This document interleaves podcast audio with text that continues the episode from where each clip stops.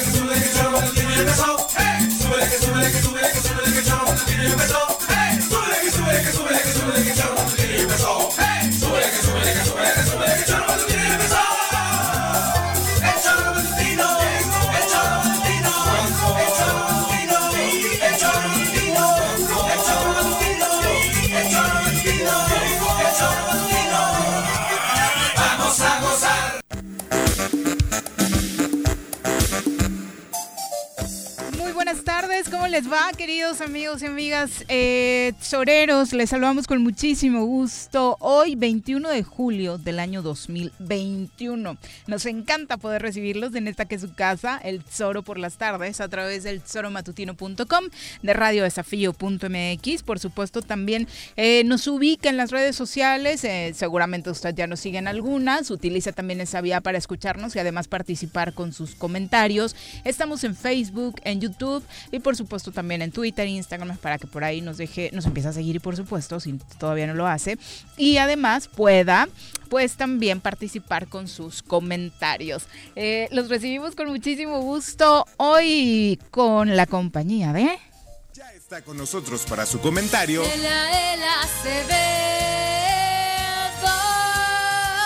En el choro matutino. ¿Cómo te va, Eliael? Muy buenas tardes. Hola, ¿qué tal? Con el gusto de estar aquí siempre, pero sobre todo con la novedad de que no ha llegado Juanjo, entonces es muy agradable. ni creo que llegue, ¿eh? No, no, anda de vacaciones. sí, ¿A dónde se fue? Pues por ahí anda, creo que en Huitzilá, que unas mini vacaciones, meditando y demás. Sí, sí, sí. Es pues más una catarsis mental la que está, teniendo. Eh, espero que no. Digo, la verdad, ese tipo de público no me interesa. No, es que me voy a sentir más confiado. Digo, no por otra cosa, ni por saludarlo ni por nada, nada más por estar tranquilo y a gusto, imaginando que el mundo también es bonito. ¿no? Exacto, es bonito cuando no se le tiene cerca, ¿no? Por aquí. es correcto. Bueno, también nos acompaña hoy Pepe Montes, a quien saludamos con muchísimo gusto. Pepe, ¿cómo te va? Muy buenas tardes. ¿Qué tal, Viri? Buenas tardes, buenas tardes al auditorio. Leel, ¿cómo estás? Bien, Pepe, ¿qué tal? ¿Cómo te va? Aquí estamos, a todo Antes de entrar en materia, platicábamos él, eh, abogado, te felicitamos, atrasadas, eh, eh, las felicitaciones. le preguntaba justo si todavía seguía celebrando, pero es un buen ejemplo de ciudadano él porque sí platicábamos y la verdad es que son pocos los ejemplos de este tipo de Leael, de gente que sigue cuidándose al pie de la letra. Mira, este año, bueno, para empezar que hay un mal día porque fue lunes, ¿no? Siempre los lunes, pero no te agarras toda la semana. Es la maldición de Sor Juana, sí, sí, sí. Si hubiera sido viernes, quién sabe. Y sirvió básicamente para hacer desayunos colectivos donde la gente se manifiesta políticamente y esto y aquello, ¿no? Sí. Curiosamente yo estoy en el de la barra de abogados y bueno. ¿Sí fuiste? Había como 300 personas. Sí, impresionante, ¿no? Yo no sé si porque el expresidente de la barra ahora es el presidente electo, ¿verdad? Seguramente. porque era, año electoral, se sumó por supuesto que José Luis, la foto con, José Luis ¿eh? hubiera cobrado. sí, ¿no? Como quinceañera. Sí. bueno, bueno, hasta el gobernador, pues. también le pidió foto. También aplicó para la foto, ¿no? Entonces, salvo eso, y en mi caso, ya más fui al desayuno, fui muy cauto y no pude festejar este año, pero esperemos que el año que entra se haga como el gremio lo exige. Exactamente, y sobre todo esta parte que también analizábamos era de, y, ahora que te tenemos acá profundizamos, qué tan unido está el gremio, eh, porque de pronto sí vimos esa reunión multitudinaria, pero después fue la Asociación Latinoamericana, la Asociación Americana, la Asociación Iberoamericana, el foro, bueno, es, que, hay mil asociaciones de abogados y de pronto eso manda un mensaje de que hay división, no sé si así sea. No, bueno, hay participación democrática, pero finalmente dentro de los gremios y asociaciones es como un poco las, las tiendas de conveniencia. Hay, hay Oxxos y hay Megas, ¿no? Nosotros somos Mega. Los demás algunos son medio oxitos ahí. ya, ya, ya, no, se andan ahí dando sus pininitos y demás, Supe de una nueva Pero- asociación de abogados morelenses para México. No, bueno, colecto es que de se han abogados. Te digo, multiplicado sí, con y una no de es- nombres, ¿no? Y hay unos que además ya se atreven a ponerle el carácter de mundial y no sé qué tanto. Intergaláctica. y- y- sí, intergalácticos y los abogados este, presentes. Con todo respeto, pero la verdad es que no. Se presta, se presta mucha, chunga, ¿no? mucha chunga por parte de algunos, ¿no? Y además ves que son siempre los mismos 10, ¿no? Sí, lo dicen. ¿Cuál es, el- bueno, pues no- ¿cuál Sí, es sí. el- la agrupación tal? Y nada más es uno. Sí, No, de pronto de digo, no cinco, de iba a decir seis, nombre, de pero dos mejor tres, no quise pero es la real. La barra realidad, es la más sí. antigua, es de las Sí, más ¿no? originales. Yo creo que es la más seria, fue más allá de. de- El mayor número de. el mayor número de participantes, ¿no? más seria, este, con mayor representatividad. E incluso con un- participación. Un, perfil político importante, Sí, ¿no? por supuesto, ¿no? Digo, ahora este- tienes el mejor ejemplo de que el alcalde recién electo, Exacto, pues, es, es el emanado de ahí. ha sido varias veces presidente de la barra, ¿no? Y este ahora es el finalmente el alcalde electo, ¿no? Pero este sí, yo creo que es la más seria, ¿no? O sea, por eso esta Sí, claro, sí, esta, comparación símil entre entre una tienda grande y, y lo, y- y y los lo, chiquitos. y lo demostraron él a él, digo, lo, lo mencionamos aquí en el programa en aquella ocasión, eh, lo demostraron teniendo la convocatoria de los tres poderes. Los ¿no? tres poderes, eh, eh, digo, había senadores, diputados federales, diputados Sí, locales, electos, los tres poderes formalmente, delegados electos federales, municipales, no, electos, el gobernador este, sin duda, lo que cual ya no había ido, es más, no recuerdo que haya ido a ninguna como gobernador Decían que tenían seis años, no, nueve años que no asistía al gobernador. Decir, sí, efectivamente, el último yo creo que el último Adame. fue Marco Adame. Graco Al nunca inicio. fue y este Sí, Graco estaba peleado con la Ajá, barra, con esta barra. Ajá. particularmente, Sí, sí. nunca fue. y hasta ahora fue este El gobernador, el gobernador Cuauhtémoc Blanco fue, y además con una actitud muy, este, muy, muy Linda, ¿no? Muy linda, Sí. ¿no? O sea, sí, muy, muy Como cuando futbolista, ¿no? Con sus fans. pues como debería de ser, ¿no?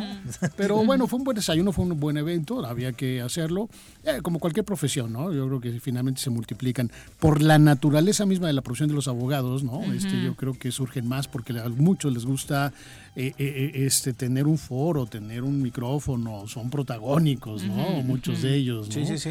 Este, entonces eso ha hecho que, además, mira, cuando yo estudié Derecho, nada más había una escuela, ¿eh? la de la web. Sí, claro. Sí, así lo es. único. Y la gente venía de Jojutla, venía de Coatlán, Venían venía de allá. Cuautla. Claro. ¿no? Era la única escuela de derecho en el estado de Morelos. Y la gente llegaba, se bajaba en el camión de la Pullman de Morelos en el centro y agarraba su ruta y subían y algunos buscaban dónde quedarse. Hoy se han multiplicado. ¿Siempre fue la escuela de Derecho allá arriba? Sí, a en mí tocó escuela de derecho. Sí, en el edificio que se cayó en el primero.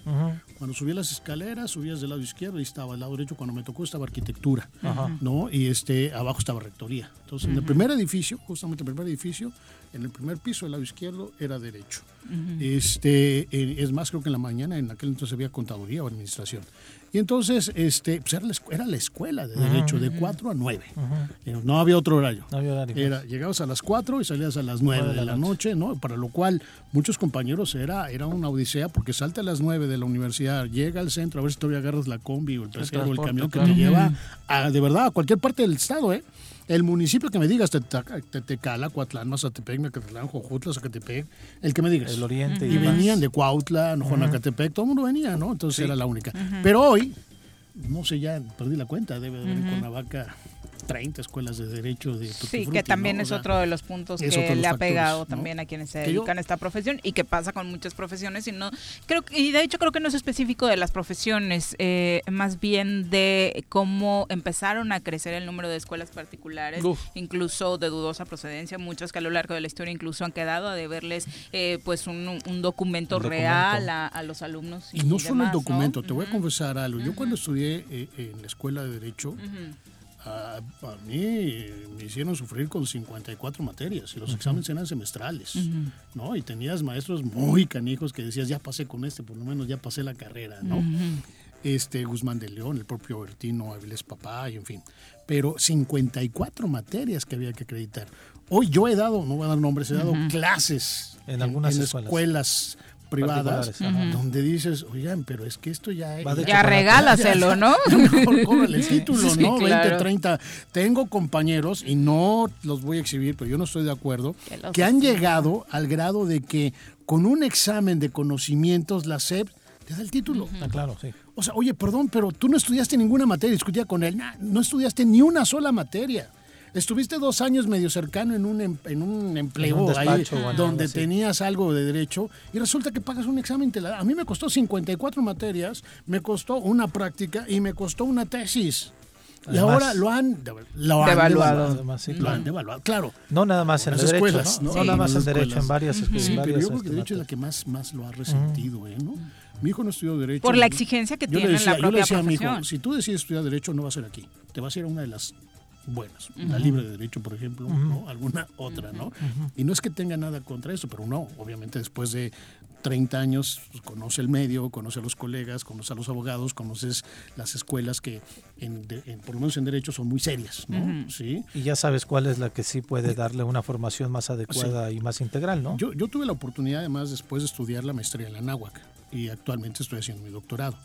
Entonces, eh, esto me permite tener una visión mucho más amplia de las cosas, ¿no? Y haber trabajado en la federación y esto y aquello. Y no critico este, a las escuelas de derecho, critico a algunos que la han comercializado al grado que la han vulgarizado. Ujú. Nada más, ¿no? Sí, por supuesto. Y de paso, de hecho. Sí, Pero sigan festejando, es un mes del abogado. sí. Es pretexto. Es el mes del abogado, no es el día del abogado, es el mes del abogado. sí. El gran tema del momento, el espionaje telefónico en México. Resulta ser que en días recientes se dio a conocer que durante la administración de Enrique Peña Nieto se contrató un software de nombre Pegasus. Ya habíamos escuchado hablar de él, pero hasta ahora estamos conociendo detalles de pues realmente cómo habría operado. Según Santiago Nieto, titular de la Unidad de Inteligencia Financiera, el contrato fue de 32 millones de dólares y los recursos terminaron transfiriéndose a una empresa con sede en Israel formada por hackers. Esta empresa, con características de fachada, fue constituida durante 2014. Eh, estaba encabezada la PGR por Tomás Herón, quien ya sabemos tiene por ahí también sus investigaciones de por medio, y este software Pegasus para lo que sirve es básicamente para un efecto de espionaje telefónico. La UIF indicó que entregará a la Fiscalía General de la República la información relacionada con estas contrataciones. Además, se indicó que no es el primer caso que se tiene reportado en México. El primero se remonta a la administración de Felipe Calderón y tiene que ver con la contratación que Genaro García Luna, también investigado y detenido, Ah, hizo de empresas para contratar el software. Asimismo, las empresas vinculadas que realizaron contrataciones a firmas vinculadas con Pegaso están identificadas. El punto acá es a quienes estuvieron espiando. Están incluidos en la lista políticos, periodistas y activistas durante los sexenios de Peña Nieto y de Felipe Calderón. Entre los personajes se encuentra el mismo Andrés Manuel López Obrador, también Santiago Nieto, titular de la UIF, además de otros personajes que habrían sido empleados. La novedad eh, ahora es que los sobrenombres con los que se identificaba alguno de los espiados están eh, siendo dados a conocer. Había un grupo conocido como los Maléficos. Eh, Andrés Manuel López Obrador tenía como nombre clave Satán. El Gallo. Eh, otros de los personajes incluidos eran la actual secretaria de Gobernación y entonces ministra de la Suprema Corte de Justicia de la Nación, el, el comediante y periodista Víctor Trujillo. también, bueno, él estaba identificado en la lista de los maléficos, que al parecer estaba relacionada con gente de medios de, eh, comunica- de medios de comunicación. También estaba Loret de Mola en esa lista de los maléficos. Carmen Aristegui también. Estaba el entonces, el ahora gobernador electo de Sonora, Alfonso Durazo, quien fue secretario de Seguridad Pública a nivel federal. Y una lista mm, importante. Bueno, hay ¿Será? Un, hay un caso muy, muy, muy sonado de Cecilio Pineda, un reportero de, la, de Guerrero, que apareció asesinado. ¿No? Sí, sí, Y- sí, y que estaba en también esa está lista. siendo investigado en esa lista y que además se dice que cuando sucedió el asesinato, porque además eh, decían que ya no existía este este programa, ya no estaba dando servicio al gobierno de la Ciudad de México, del, Del de. México, perdón, pero en el, mil- en el 2019 una falla, en- hubo una falla en WhatsApp de toda esta gente que estaban investigando. ¿no? Pero Y yo- entonces todos, todos estos teléfonos de, de las personas que investigaban resultaron infectados con este virus y a partir de ahí es cuando se descubre que todavía seguía. Es el caso de Cecilio que, insisto, apareció asesinado y que después de que, de que se- lo asesinaron eh, eh, ya aparecía con este teléfono, eh, con, con este virus que salió. La otra es que esta dependencia israelí o esta empresa privada israelí vende este servicio solamente a gobiernos. Sí, sí, sí. Está Entonces, especializada en eso. Digo, creo que los que hemos estado involucrados en la política, desde la oposición o desde cualquier trinchera, hemos sabido de estos esquemas de espionaje eh, en algún momento, eh, pues de manera, se sospecha, ¿no? Pero no teníamos pruebas de que lo existiera. Ahora se está sacando estas pruebas en donde se está dando a, eh, a conocer, para empezar, la cantidad que representa en el erario público para poder realizar estas cosas. Sí, no es cualquier cosa la inversión. ¿no? Evidentemente es una flagrante violación a los derechos humanos y derechos políticos de toda la gente que estuvo investigada ahí y este, pero pues ya le cree a Andrés Manuel que dice que ya no nos espían a nadie, ¿no? Él dice que no. A ver, eh, hay parte- yo Pero tengo- yo varios- tengo- Yo tengo varias interrogantes. Primero, Les vamos a recomendar por ahí una página donde puede escanear su, su teléfono para saber si a ver, cayó con el software de Pegasus. yo creo que hay que separar algunos aspectos. Es decir, un gobierno de otro país, ¿no? como es El ruso, ¿no? el ruso, gringo. el Israel o lo que quieras, el Pues, colombiano. en medio de en medio de esta de esta nueva tecnología de las comunicaciones que tienen que ver con las TICs, ¿no? Sí, crean un modelo para decirte vamos a espiar, Va, ¿no? La venta en sí mismo y la compra por parte del gobierno federal de cualquier país es originalmente un acto de corrupción o es un acto indebido. Porque eh, yo recuerdo que en aquel entonces se dijo, sí, sí lo vamos a, no sé si fue Calderón, algún presidente que dijo, sí lo vamos a comprar, pero el objeto es espiar a los narcos, ¿no? O sea, Debería a la ser. delincuencia organizada, A mí ¿no? me parece decir, que la venta en sí mismo y la compra Exacto. no es no es, no es un acto de corrupción, sí, no es sujeta de crítica, lo demás es, eh, digo, para eso sirve. El ¿sí? El es fin, el, medio, aquello, lo demás es en sí mismo, ¿no? O sea, insistir en señalar, lo compró Calderón mediante una oferta Sí, no, no, no, y no. 20 millones y esto y aquello, a ver, pues, perdón, Bueno, el pero punto es para no qué lo usó, Por eso, ¿no? pero a ver, Ujú. ese- Ese es el eso uno. puede servir como para algo adecuado en un país, ¿no? usarse. Es decir, también Para eso en seguramente medio estaba el de la Chapo, guerra contra o estaban algunos Sí, otros se y lo hablan de demás. 15 mil teléfonos Ahora, celulares en México. con ¿no? la con las particularidades de la cultura mexicana, ¿no? Que viene del espionaje y no digo, simplemente antes eran los que levantaban fichas y todo el CISEN y todo el claro. ficherío que hacían de todos sí. durante todo el mundo, no, pues cambió el estilo, nada más ahora era más fácil, ¿no? Y de paso agarraron seguramente para lo que hacen todos los políticos mexicanos que a están investigando a ver, es, es tan común esta versión, ¿no? De, es, es clásica que dicen, "Ve- ve- busca a ver qué le encuentras, ¿no? claro. Que, que nada más lo googlees, ¿no? que nada más, de con quién anda, ahí es en que- donde si sí- tiene un hijo por fuera, Sí, claro, donde se reúne, Tenemos una ¿no? tendencia, pero, pero Al bueno, chisme. bárbara sobre el particular, ¿no? Ahora, si el gobierno federal, del que sea, lo toma y desde luego empieza a, usarlo para, para eh, este, averiguar a nivel este, eh, adversarios políticos incómodos, este, Activistas. gente que se dedica a la, a la, A la protección de los defensa de derechos la humanos, a la defensa de causas y lo demás, evidentemente es indebido, ¿no? Totalmente. Ahora, mi Ahora, pregunta es ta- esta, también perfecto, mi pregunta de- es esta, la dejo aquí. La versión que nos están dando ahorita es la que nos da el gobierno federal actual. Y si es solamente esa la fuente para decir, miren, señores, aquí está Pegasus y aquí está la relación de personas. bien". Y estoy yo. Eh, perdón, ¿No? y estoy yo. Yo con todo respeto dudaría de que todo lo que nos está diciendo es exactamente como eso. lo que es. Nos está vendiendo la idea de lo que él quiere de esto, ¿sí me explico? Es decir, está... O sea, está- dudas que hay- se haya dado este Yo lo espionaje primero que a personajes. a ver, tú un El escándalo, el escándalo se da. a Digo, yo no una dudaría que. Peña y Sí, no, bueno, Calderón es hubieran sí, estado de interesados en, El- en el- escuchar las el- conversaciones de López No, Obrador. pero yo digo, No el tema es que el, el escándalo se destapa a partir de una investigación Sí. de Amnistía Internacional Sí, sí, sí, y de sí, una agencia francesa sí, de sí. investigación también. Sí, no se inicia A acá. partir de ahí no le inicia el gobierno de Andrés Manuel. en la versión mexicana. Ah, claro, bueno. respecto de, miren, ya tenemos la lista de que estos son los que estuvieron ahí. ¿Y de dónde lo obtuvo? ¿Qué tan confiable es la fuente? El gobierno que se va siempre va a ser ingenuo para dejar esas Claro. listas a la vista y ahí. De, o sea, aquí está el expediente de la gente que tenemos. No sé, también hay que darle esa dimensión. Por eso dije, este evento, eh, eh, conociendo al presidente AMLO, ¿no?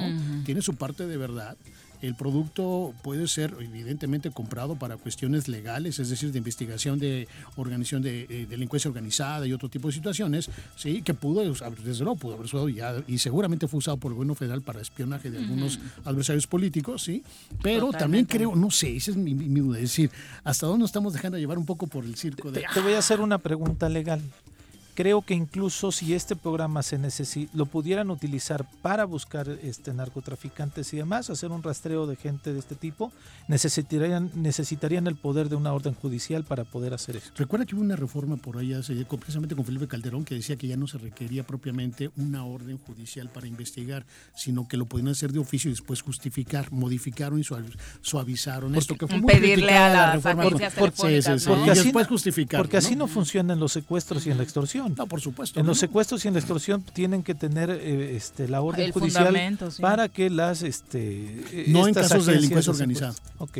No en caso de delincuencia organizada. No te- el Y se dijo que se iba a prestar para investigar antes de que un juez diera la orden, lo demás, y se aprobó precisamente para eso. Es decir, ah, digo, el, el tema de la delincuencia organizada en México es un tema que Sí, está visible. un ¿no? complejo. O sea, dices, Es perdón, el tema, yo tendría sí. que comprar un Pegasus para ver si Sí, pero cómo además lo se- hago, ¿no? secuestro me parece delincuencia organizada, me parece que extorsión ya también está incurriendo en delincuencia organizada y ahí sí necesitan la orden de un juez para poder investigar o intervenir algún teléfono. Les comento a la gente nada más, ¿no? ¿Cómo funcionaba este tema, este tema del Pegasus? Funciona a través de la infiltración en los teléfonos celulares.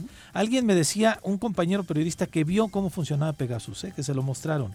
Y el dato curioso es que solamente podían entrar a tu aparato, tu dispositivo Viri, si estás conectada a una red de internet. Si estás Sí. con tus datos celulares, nada más, no Pa- pueden. Aparte es súper fácil porque todo el mundo llega ahí. Pero Sí, tarde todo que mundo temprano llegas a tu casa y te Exacto. conectas a tu red local. O sea, pero a tu sí, red ser- pero si los tuvieras nada más con tus datos celulares, no podrían este, infiltrarte ahí. Sino tienen que, que ser a partir de ahí y uno lo hace para no gastar sus Claro. datos o demás. Ahí está Se la trampa. Sí, de ahí se extrae la información personal, así como la ubicación de los usuarios. De manera oculta, se controlan los micrófonos y cámaras de los dispositivos. Esto que era un gran mito, ¿no? Pero los dispositivos y cámaras se podían manipular desde ahí. Y esto permitía espiar las comunicaciones, habla ahí de los reporteros y periodistas. Se diseñó, eh, su diseño se basa en evitar la detección y ocultar su actividad. Tú nunca te das cuenta que lo estás, que te lo están haciendo.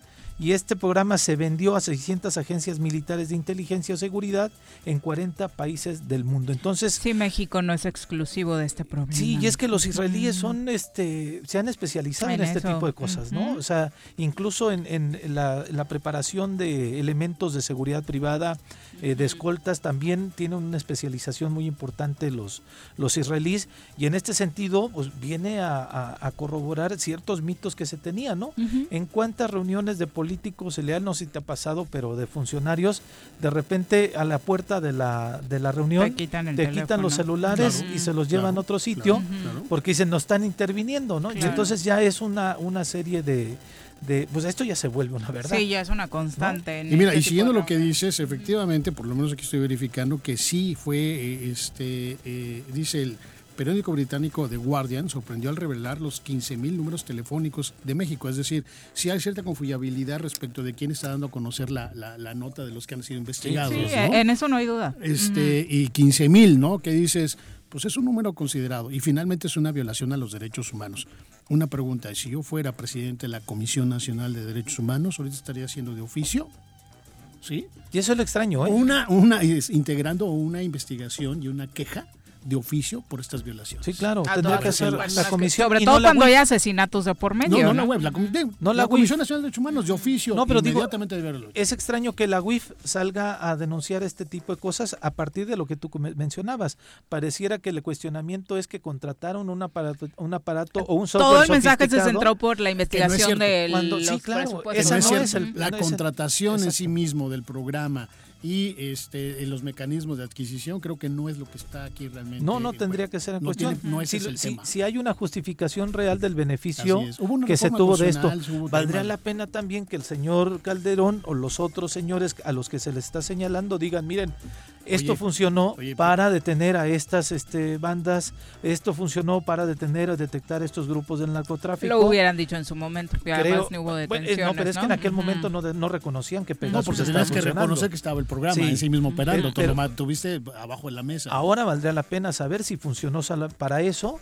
Y, y, eh, obviamente si funcionó para eso, qué bueno. No justifica el hecho de que se hubiera estado investigando Para dos cosas a periodistas, a actores, activistas, y a activistas, este, actores políticos. políticos, ¿no? enemigos políticos. Pero a ver, no seamos ingenuos.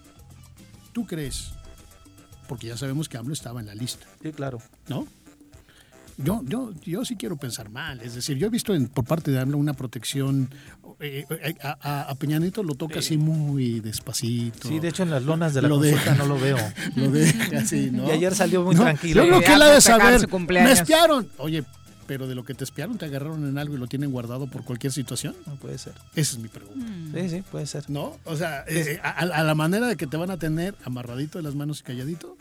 Y por eso estás esencial, estás en una, una, un- una, una nube sensacionalista de eh, se compró mal el programa, esto, aquello, lo demás. Oye, pues Sí, de, de fondo está, está mal el tema de la violación de los derechos en humanos. estricto sentido, En si yo sé tema de la que el presidente que anterior me estuvo espiando, voy y le presunto. Claro. ¿No querías una, un, un ahí. pretexto A para, dos, para para una denuncia penal? ¿no? No, pues preséntasela. Claro. Sí, existen elementos por supuesto. Pero siempre piensas mal de AMLO y de los otros dos no. ¿Cómo somos, no, en? No, Por favor.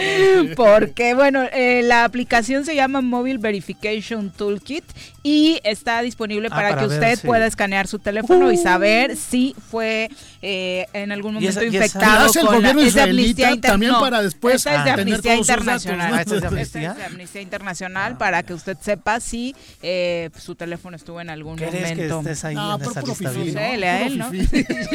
Yo, yo lo cambio a cada rato. ¿Alguna vez representante un riesgo para Peña Nieto? No, Este, Viri? Ay. No creo, Calderón? sinceramente no. Mis chismes no son de ese tipo.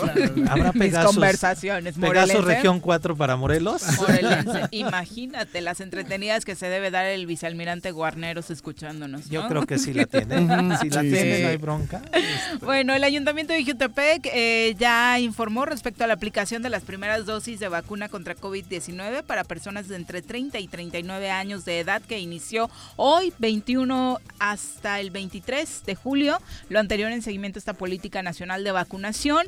Desde las 9 de la mañana empezaron eh, la- las vacunaciones y bueno, ya prácticamente está concluyendo. La verdad es que con bastante éxito. Mañana inicia en Cuernavaca también para este rango de edad en los lugares que usted, bueno, ya, ya conoce habitualmente, donde seguro, seguro, seguro va a ser un éxito también porque hay mucha gente en este rango de edad, sí, interesada. Creo que es donde menos eh, resistencias ha existido al tema de la vacunación, ¿no? Eh, 30, 39 años para todos los que ya estaban esperando. Hoy se dice que se aplicaron, eh, por ejemplo, en la jornada de vacunación en Tetecala, prácticamente mil dosis, de acuerdo ¿Qué a la tal? población que se presentó.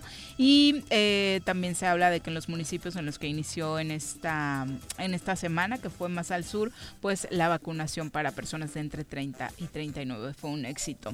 Eh, están enojados los de Movimiento Ciudadano, particularmente en Nuevo León, porque se dieron a Ah. conocer las multas a los partidos políticos que utilizaron estrategias de campaña que no necesariamente eran las legales. Con el Partido Verde, por ejemplo, a quien se le acusa de haber pagado al menos 200 mil pesos a cada uno de los influencers que aparecieron el día de la jornada electoral para hacer promoción hacia su partido, eh, hay una multa en la que se habla de que, bueno, 40 el millones. Partido Verde tendría que pagar poquito más de 40 millones de pesos. Han respondido ya Un año y sin spots. dicen... Pero este año que les vale, que no les importa. Ah, sí, claro. ¿no? O sea, no es electoral. Una- nada, un año Sí, sin spots. claro, sí. pero En aparte radio y en televisión. no quieren pagarlo. Ellos dicen que estos prácticamente 20 millones de pesos que se habrían pagado a los influencers no salieron de la bolsa del Partido Verde, que hay otros personajes públicos interesados, convencidos de que las políticas del Partido Verde eran buenas y no salió de las arcas del partido, se pagaron desde personal, otro es gente lugar. que los Exactamente. apoya cada Oye, pero además el presupuesto del Partido Verde al año son 540 millones. O sea, es una plumita lo que le están quitando. Pero súbele los estatales. Ah, bueno, algo- Sí, los que todavía tienen registro los de de aquí. registro, pero aún así generalmente no. Literal, el secretario ¿no? de elecciones del Partido Verde dijo que el partido va a pagar los platos rotos, que están investigando quién fue el que pagó este dinero, que fue lo que sucedió con los influencers, que ellos ese día se despertaron con sorpresa, que están haciendo una labor interna para saber de dónde salió el patrocinio que obviamente en su momento vieron con buenos ojos, pero que eh, para nada les convence. Pero además, esta es una actitud recurrente del Partido Ahí Verde. lo hacen ¿no? cada elección. Cada elección cada sacan a. Maite Perroni en aquel momento. Yo hace dos el años- negro. A este, Miguel Herrera, sí, ¿no? sí, Al sí, Piojo, claro. Hace dos años comenzó una investigación de los partidos políticos y a todos, para que no dijeran es contra mí, ¿no? Y les mandé una solicitud de acceso local a cada partido. Le dije, el inmueble donde estás, dime si lo compraste o lo rentas y dame Ujú. contrato. Dame tu nómina y este y me dediqué a ver, ¿no? Este panorama de ver cómo estaba. Bueno, el Partido Verde Morelos, por favor. ¿Es el más opaco? Por favor, o sea, perdón. E, Él, él se renta un, un edificio frente aquí en Río Mayo, donde empieza Río Mayo, que siempre está vacío y abandonado. No tiene oficina, pero tiene contrato por 60, 70 mil pesos mensuales. Y luego me manda la nómina. No, bueno, bueno, la señora que vende Avon, por favor, tiene más control sobre sus ventas. Una hoja escribe y decía, Juan, eh, 7 mil. Jacinta, 20 mil. Dices, ¿es neta que esto le permiten al Partido Verde? Yo desde que estuve como consejero electoral, lo único que me tocó fue hacer una fiscalización un año. No, el Verde, un cínico, porque además todo lo tenía por outsourcing. Claro. Entonces, de los 8 o 12 millones de pesos que tenía, 7 millones se pagaba un outsourcing y decía, ellos se encargan de todo. Le pedí la relación de personas, esto, aquello. Mis compañeros no me quisieron apoyar, ¿verdad? Mesa, quién sabe por qué. Y este, y bueno, es exactamente lo mismo. Ese es, un, es el partido más cínico que pueda haber, por lo menos en Morelos, y que además es un reflejo del Ah, nacional. sí, claro. No, o sea, sin nóminas, y bueno, ya sabemos otras tranzas, dices, no puede ser. Y cada tres años hacen lo mismo, buscan un mecanismo de influencia. ¿Te acuerdas que hace como seis años estaban en las, en las salas de cine? Sí, Llegabas sí, a las claro. salas de cine y te Solo veías a ellos, sí. Y ahí va el anuncio, y ahí va el anuncio. Eso se el- podía, ¿no? Lo podía hacer cualquiera, pues, pero no. no Por eso no fueron multados, pero rebasaron topes de campaña, ¿no? Sí. Y, y además usan tiempos que ya no deben de usar por la ley. Pero bueno, ¿Te acuerdas de Juan Manuel Márquez Ah, peleando? también, claro. Juan. Manuel Márquez peleando. Que fue esa rachita donde agarraron deportistas. Tenía su logotipo en, el, en, en la Lo pelea. sacaron en una pelea, sí, sí. Por eso sí los multaron, ¿no? Fue el del PRI. Fue el, de- Fue el del ah, PRI, fue el del PRI, sí. Sí, sí, sí. sí Pero los fíjate, ese fue sí. muy interesante. Disculpen, Partido Verde, por Ese esa. fue muy interesante Son porque lo hizo. ¿no? ahorita día AMLO, ¿eh? no, pero Ahorita ya son hermanitos Noroña los ama. La última sí, vez sí. que platicamos. Ese fue interesante porque fue un caso polémico. ¿Por qué? Porque dijo, para empezar, yo soy una figura, sí, pero yo estoy de acuerdo con el PRI. Lo hizo un día antes, un sábado, en una pelea estelar antes del domingo, Sí, claro. En, los, en, en Las Vegas. En Las Vegas. y se difundió en canales de Estados Unidos. claro. Dice, perdón, pero yo no estoy ni en México. Y no es esto, aquello y lo demás. ¿no? Tomamos la multa. Bueno, la multa creo que fueron 15 mil Sí, pesos, una claro. cosa así. Y yo Ni lo que- que se gastaron esa noche en el Pero- festejo, pero ¿no? lo que le han de haber Vegas, pagado sí. por ese short con ese logo. Sí, o sea, claro. Mira, ahora, poniéndolo en, en contraposición de lo de la multa a Marianita Sí, y que- la multa al. Partido Verde, son 50 millones lo que le están multando. 55 millones de pesos es la multa para Samuel García, eh, no para ella, eh, como cargo de los servicios que le prestó en campaña su propia esposa, la influencer Mariana Rodríguez Cantú, que alega el INE que Samuel García utilizó las redes sociales de Mariana, que coincidentemente su esposa, y que por esto debió pagarle 27 millones, 27.5 millones. Sin embargo, no se los pagó, debido a que no hubo pago, le ponen una multa de 55 millones, que es 15 millones más alta que la del Partido Verde, cuando acá, de hecho, el propio Samuel y su esposa están señalando de por qué le voy a pagar si es mi esposa. porque finalmente está aportando algo que debió haber sido fiscalizado y considerado como ingreso. ¿no? Es decir, Pero se los van a cobrar a todas las esposas. No, bueno, es que a ver. Está, está bien Ah, complejo el, ajá. el- el tema, Eliel, No, porque, sí, no, pero porque pero evidentemente yo creo ser que el abogado. INE... Venga. ¿No? Y tú tienes un asunto, está bien, yo te llevo tu, tu, el- tu sucesión testamentaria, testamentaria, tu divorcio, tu pensión alimentaria, lo que quieres, ah, pues es mi sí. Pero tratándose de una figura pública frente al Estado, que es un partido político, esto tiene que, tiene que considerarse como una aportación, porque si no todo el mundo sería una prestación de servicios gratuitos. Nunca te cobraría ningún proveedor de servicios a un partido político que está haciendo una campaña. Todos dirían, no, yo lo hago voluntario. Se En ese sentido lo entiendo, pero muchas de Es las que historias que no, quieren contabilizar es, de el ella peinándose y Samuel Ahí, sí, preparándose claro. para salir a claro. campaña. ¿no? Ahora, hay O sea, algunas historias que sí le metieron una inversión. en ese o sea, caso. sí le metieron pauta. Sí, y en, O sea, y en esas Mariana me parece sí le que las pauta en sí, algunas. claro. Entonces, esas son las que quizá está considerando. No lo sé a detalle, Sí, eh, claro. no, con- no conozco el dato, pero, pero sí, ¿recuerdas que hubo una investigación incluso de cuánto estaban invirtiendo muchos este, candidatos en redes sociales y que el, el INE no lo estaba fiscalizando No, del es todo? es una novedad, ¿no? además. ¿no? Entonces, este, por ahí se va. A mí me parece esta un, un, un esquema difícil que- de argumentar, insisto, por ser su pareja, porque son Sobre sus redes sociales, ese. Porque la chica creo que no Ujú. se dedica a vender publicidad para otra cosa, No, sino ella misma, que- ¿no? que- Es, un- es una Son sus productos. Es una generadora de de contenidos. contenidos. borderline, ¿no? Que es, entra propiamente como una prestador, prestador de servicio o es una pareja que acompaña un proceso de elección, ¿no? Estoy de acuerdo, ¿no? Es uno de esos temas que no están definidos porque son pre- precisamente de tema eh, No, nuevos. ¿no? Es decir, Pero como preguntar, ¿el- sería- ¿el, habitante de Tijuana es mexicano o es americano? Híjole, está en el Pero sería está en medio de la frontera. es ¿no? Pues, pero-. Sería como la gaviota. Ya tienen Culpamos- vida allá, están allá, hacen todo allá. O sea, ¿qué acaban siendo? ¿no? Sí. Borderline, ¿no? Por eso O te sea, decía, el tema de la gaviota. ¿No? Claro. Peña Nieto utilizó perfectamente este esquema de Televisa, este esquema claro. de la gaviota, mucho más que este chavo. no de- hizo una Sí, de- bueno, novela, ellos ¿no? ya estaban No casados. fue Él actuó, campaña. Él actuó la novela. Ah, no, Sí, claro, fue la él- él- novela, él la ¿no? vivió, Ideal. ¿no? O sea, sí, por Entonces son como esquemas ahí que el INE, y además a mí sí se me hace viéndolo así completamente inequitativo que a un personaje la multen con 55 millones de pesos y a otro que un partido No, político que utilizó a No una serie de personajes. Sobre todo la cantidad de 40. entradas, sí me parece la que está cantidad, la desproporcionada cantidad, ¿no? totalmente. No, Ya sí. después, si, si, si nos vamos a meter al tema de empezar a fiscalizar ese tipo de influencers, que sea tu pareja o no y demás. O aunque sea tu pareja, si tiene tantos seguidores, ya, ya va a implicar. Por eso, una- recordarás que hace años el, el modelo de, de- de- de la formación de la opinión pública en campañas electorales pasaba por la radio y por la televisión. Así ¿no? es.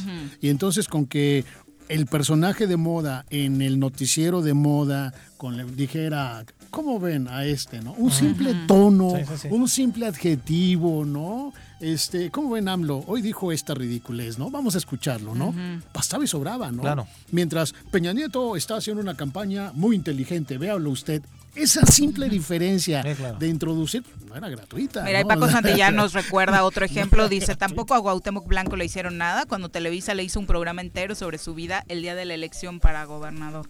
Ah, ese no lo supe. No me acuerdo de esa, Sí, pero so- sobre sí, su no, trayectoria futbolística y Pues demás. bueno, Paco, Entonces, como es americanista, estaba llorando viendo a Cuauhtémoc Blanco. con el corazón con el dividido, corazón dividido, ¿no? sí. Seguramente. Morelo, este. Fue para candidato a presidente, dice. Gracias por... Eh, para candidato a gobernador. A gobernador, a porque gobernador. sí, recuerdo. Televisa ni lo pelaba cuando se lanzó para No. alcalde, o sea, porque daba por hecho que no lo iba a lograr y después el sorpresota que se llevó. Una con 40, vámonos a nuestra primera pausa, regresamos con más. Ya llegó el verano y la forma más segura de disfrutarlo es siguiendo las medidas sanitarias ante la pandemia. Cuidémonos entre todos. Verano. El verano es azul.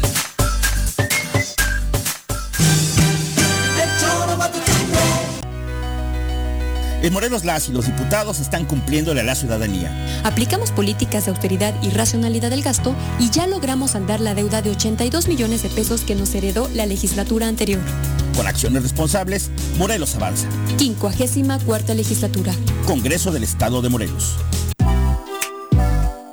Copicopias Cuernavaca. ¿Necesitas imprimir? No busques más. Copicopias es tu mejor opción. Somos los expertos en publicidad, impresiones, fotocopiado y diseño web. Te ayudamos con tus tarjetas, volantes, lonas, escaneo, sublimado, vinil, playeras y mucho más. Visita nuestro catálogo y agréganos en WhatsApp al 777-349-5053 o llámanos al 777-244-4232. Encuéntranos en San Cristóbal número 3, Colonia San Cristóbal, en Cuernavaca, Morelos.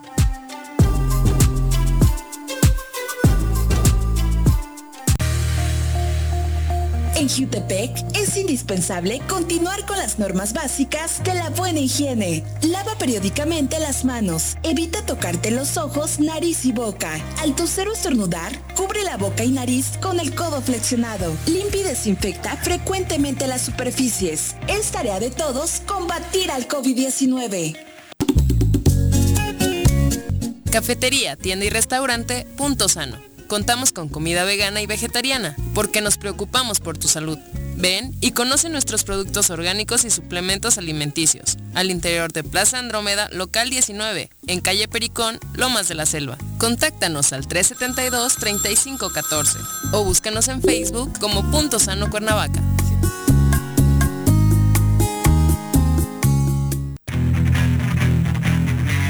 ¿Te gustan los caballos? ¿Tienes uno? ¿Sabes montar? ¿No? ¿Quieres aprender? Conoce los beneficios de hacerlo en Rancho de la Media Luna en Huitzilac. Contáctanos al 777-155-1062.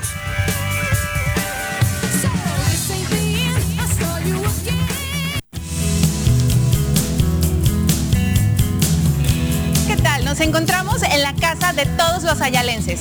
El gobierno municipal 2019-2021 que encabeza el ingeniero Isaac Pimentel Mejía a través de la jefatura del impuesto predial te invita a regularizarte con el pago de tu impuesto predial.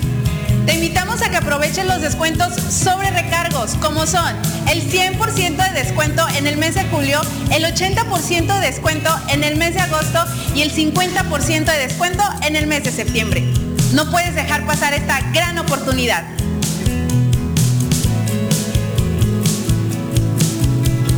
Aquí en las oficinas del impuesto predial puedes acercarte donde te atenderemos y resolveremos todas tus dudas con un horario de atención de lunes a viernes de 8 de la mañana a 3 de la tarde, los días sábados de 9 de la mañana a 1 de la tarde, así como también en el fraccionamiento Valle del Pedregal de 9 de la mañana a 1 de la tarde.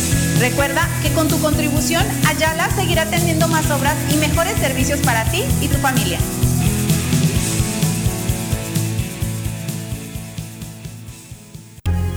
¿Eres amante de los animales y te gusta consentirlos y mantenerlos sanos? Yunca Veterinaria es la mejor opción para ti.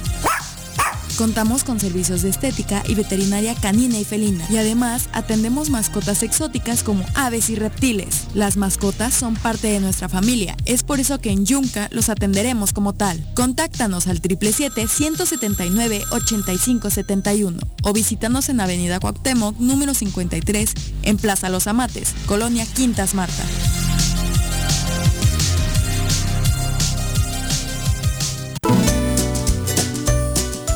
No importa el color del semáforo, debemos seguir protegiendo nuestra salud ante el COVID-19.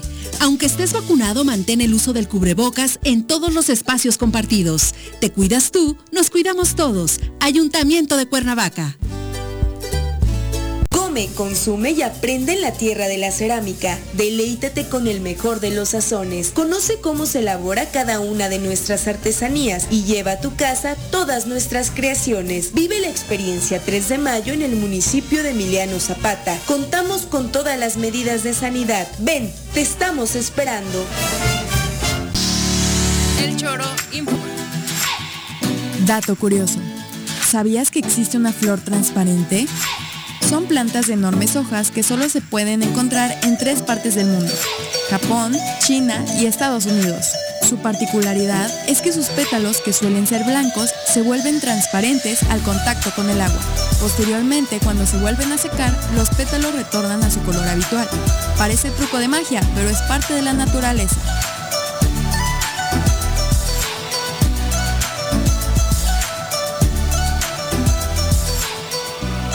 Viene una ola. Ahí viene otra ola. Ahí viene otra ola. Que no te agarre la tercera ola en este verano. Mantén firmes las medidas sanitarias y usa cubrebocas. Cuídate y cuidémonos todos.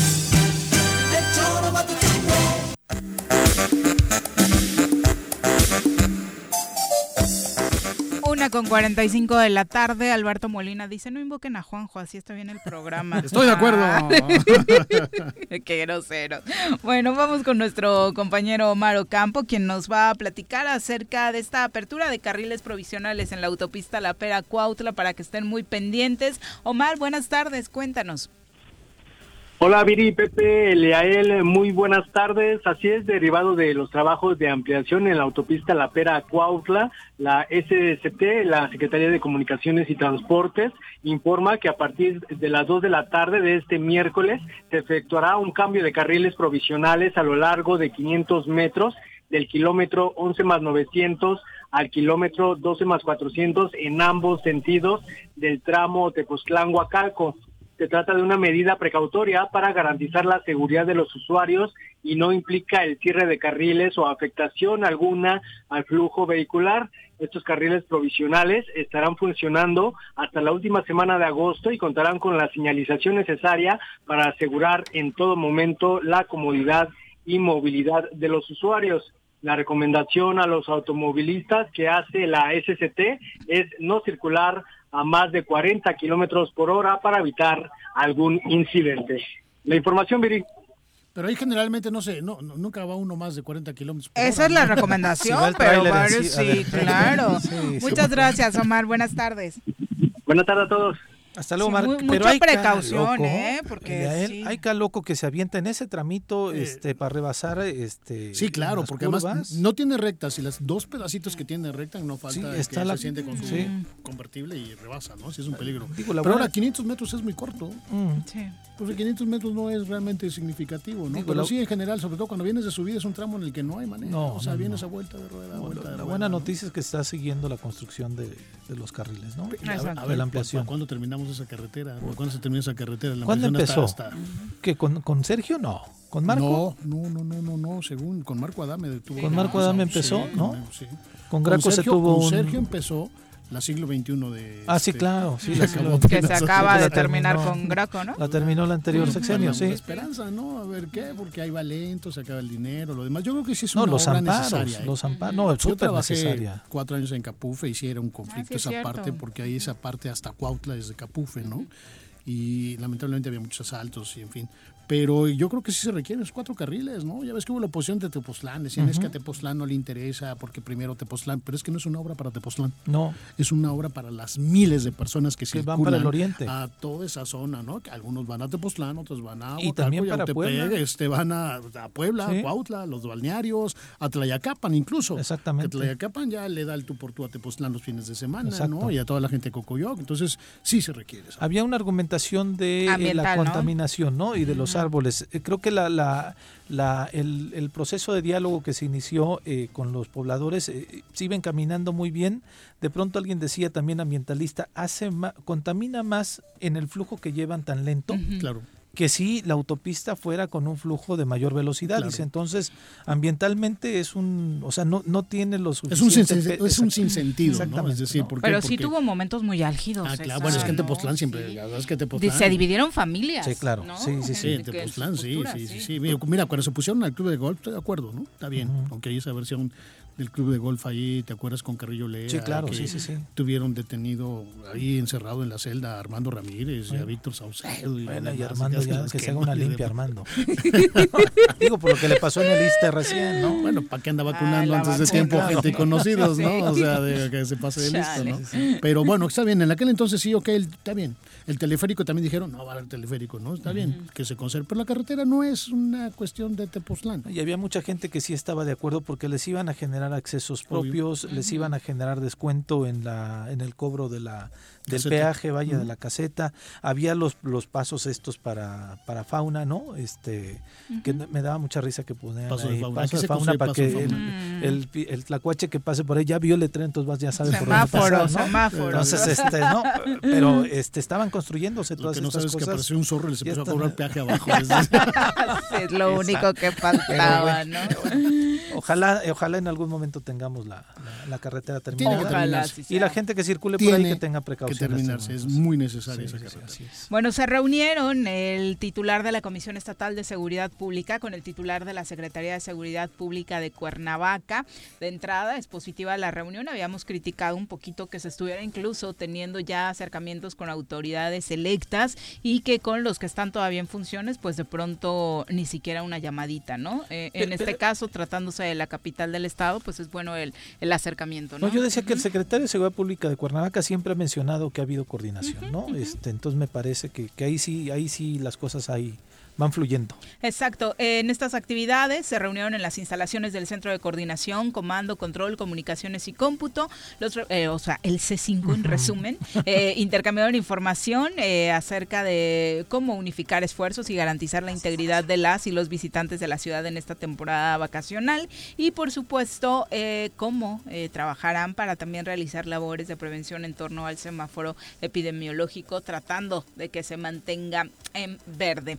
Y ahora comentarios del público. Charlie Peñalosa, un abrazo. Guadalupe Díaz Corona, saludos. José Luis Martínez también, saludos. Muchas gracias por estar con nosotros. Pedro García, César Hernández, Jesús Castillo te manda muchos saludos. Él a él. Hola Jesús, ¿cómo estás? Chucho. Juan saludos Barrera eh, manda también muchos saludos a cabina. Eh, lo- Charlie Peñalosa dice, los del verde solamente están buscando un chivo expiatorio para librarse de esta multa. Pues seguramente a ver a quién de la oficina ponen y dicen de, ay, fue bien buena onda y nos donó estos 20 millones para que ganara el partido.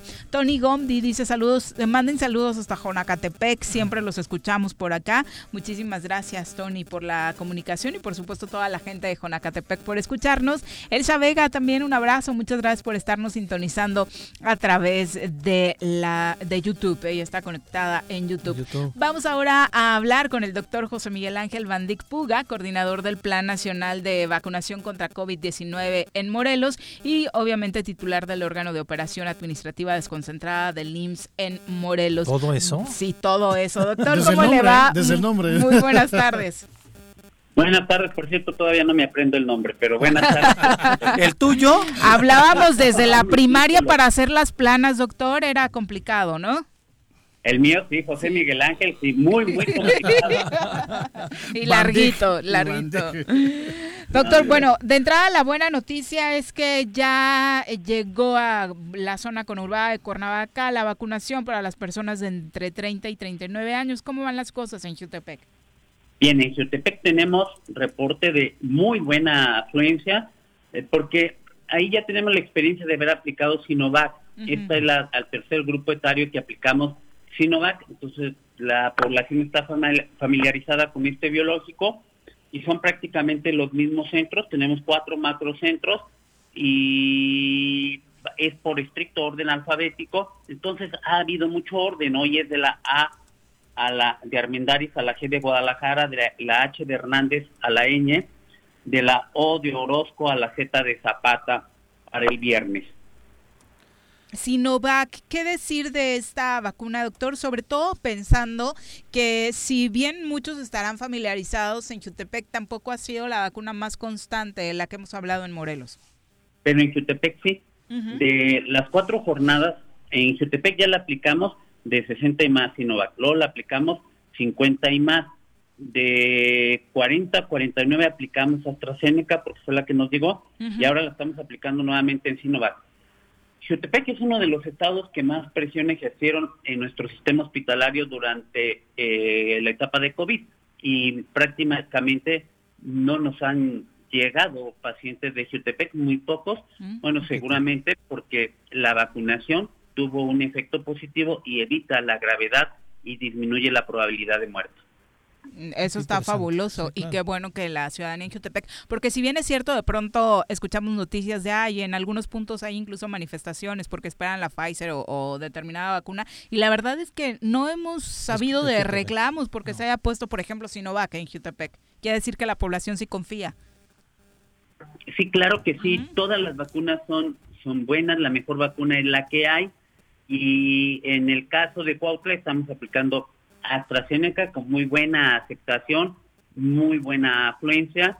Entonces pensamos llegar a, nuestra meta y iniciamos Cuernavaca para jueves, viernes y sábado en el orden alfabético, como yo ya se los mencioné, jueves de la A a la G de Guadalajara, viernes 23 de la H de Hernández a la Ñ y sábado 24 de la O de Orozco a la Z de Zapata. El domingo únicamente estarán abiertos los más centros de la Sedena, militares. Okay. El peatonal en el hospital militar y el vehicular en el regimiento, eh, en el tercer regimiento blindado de reconocimiento, que está en Avenida Emiliano Zapata. Enfrente de la 24 De todos los apellidos, ¿sí? Por aquellos que no hayan alcanzado a ir jueves, viernes y sábado. En este caso, ¿solo habitantes de Cuernavaca? Solo habitantes de Cuernavaca en Cuernavaca, solo habitantes de Jutepec en Jutepec y solo habitantes de Cuautla en los módulos de Cuautla, aunque uno de ellos está en Yautepec, que es el CBO, Centro Vacacional de Huastepec. Claro. Doctor, eh, eh, ha habido, bueno, de la, de la cantidad de población que se fue a vacunar de los 40 y demás eh, a, a, los 49, ¿sí hay todavía población rezagada? ¿Hubo mucha gente que no respondió a la vacuna? Aproximadamente el 25% de la población no acudió a vacunarse. Es una meta esperada. Eh, por arriba del 70% es una meta bastante aceptable. Entonces, eh, nos gustaría que la gente acudiera a vacunarse.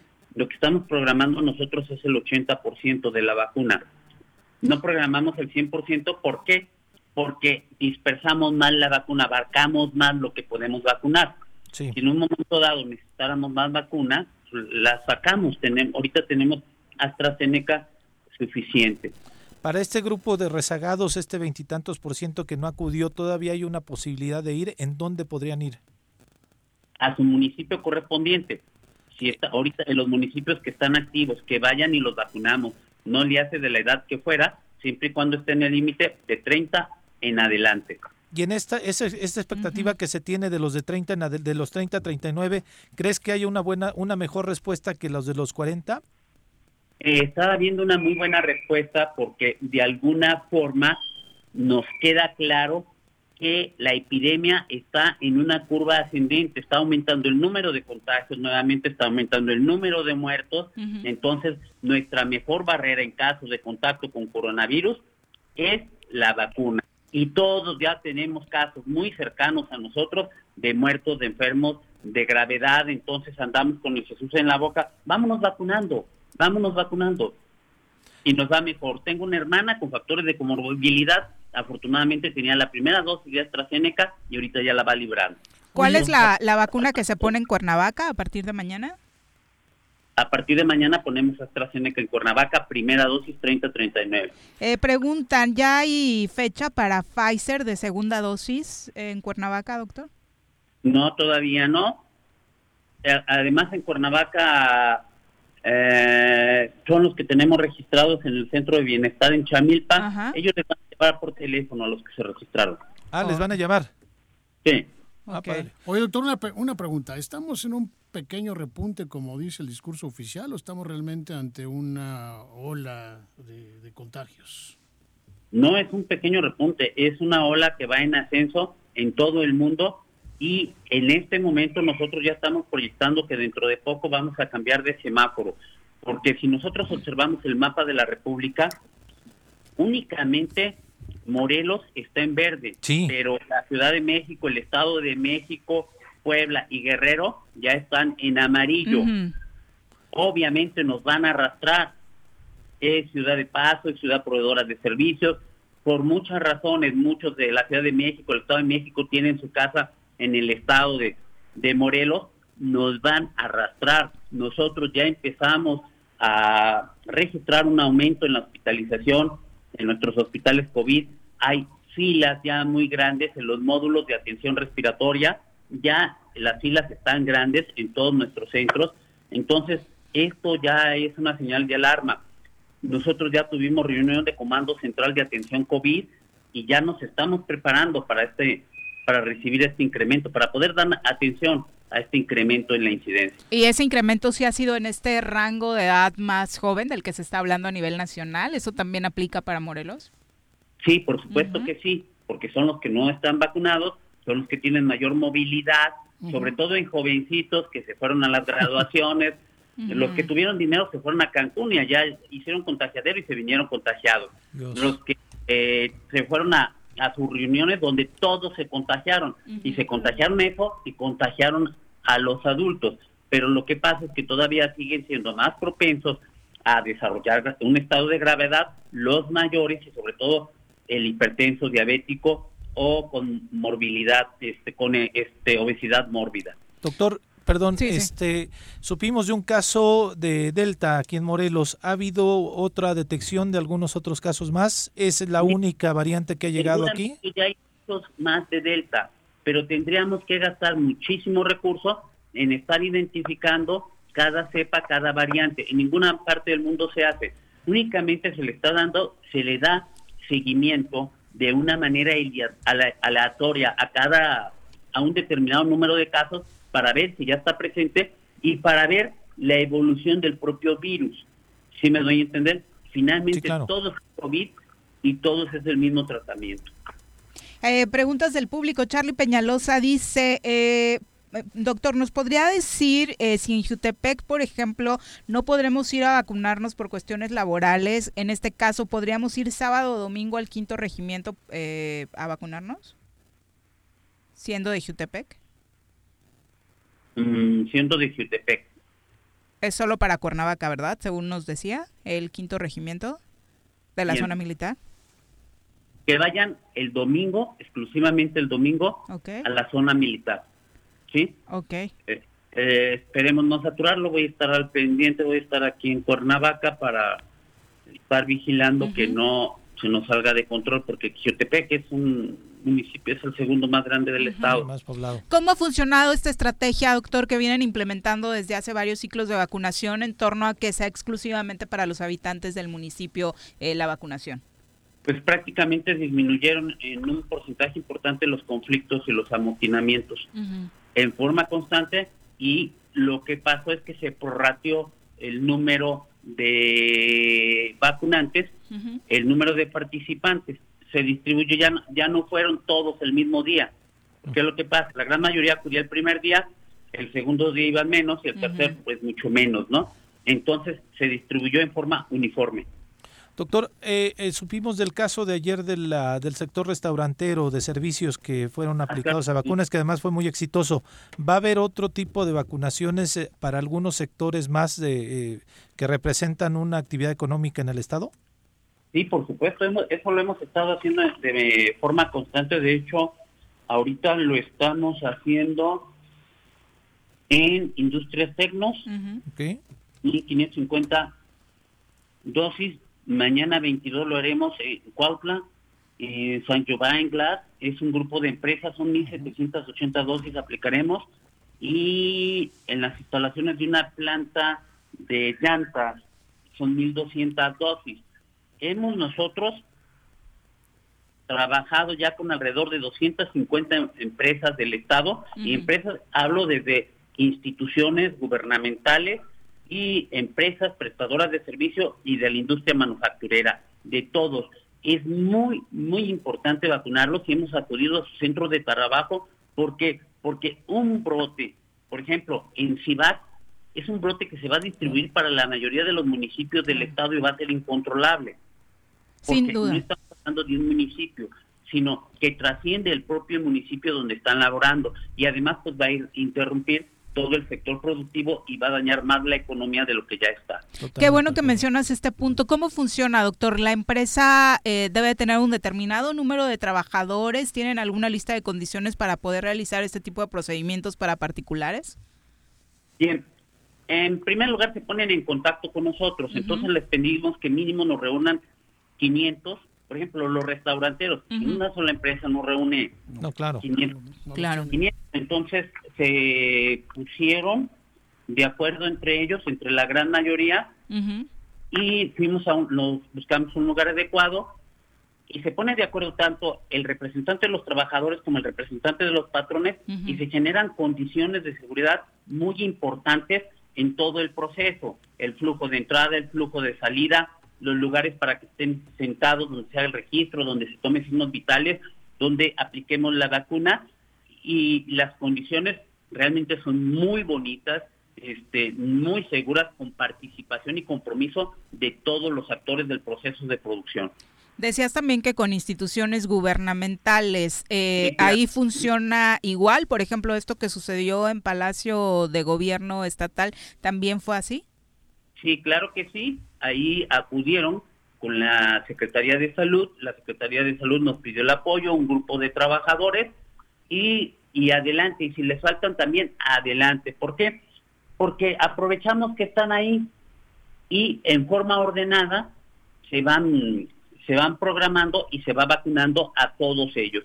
Lo hemos hecho, por ejemplo, en brigadas especiales para los grupos de policías, para los grupos de seguridad, para los grupos de la Serena, porque ellos están diario trabajando en la seguridad y son grupos de alto riesgo porque están en contacto. Entonces, en forma cerrada los hemos vacunado también. Finalmente son morelenses, son personas prestadores de servicio y lo hemos hecho. Y si algunos nos faltan, con todo gusto vamos con ellos. La vacuna es para los morelenses y para ellos están siendo destinadas, o para los que vivimos aquí en Morelos. Eh, es solamente eh, en este tema de Palacio, por ejemplo, la intención por lo que nos platicas y que se está haciendo es, es fabulosa con prestadores de servicio, los policías, bomberos y demás.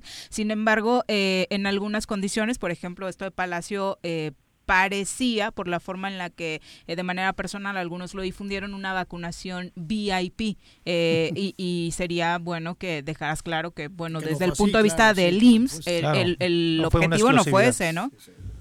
Sí, una situación personal no puede opacar el objetivo de un gran programa. El programa de vacunación es muy importante y no lo podemos dañar por una publicación personal, ¿sí?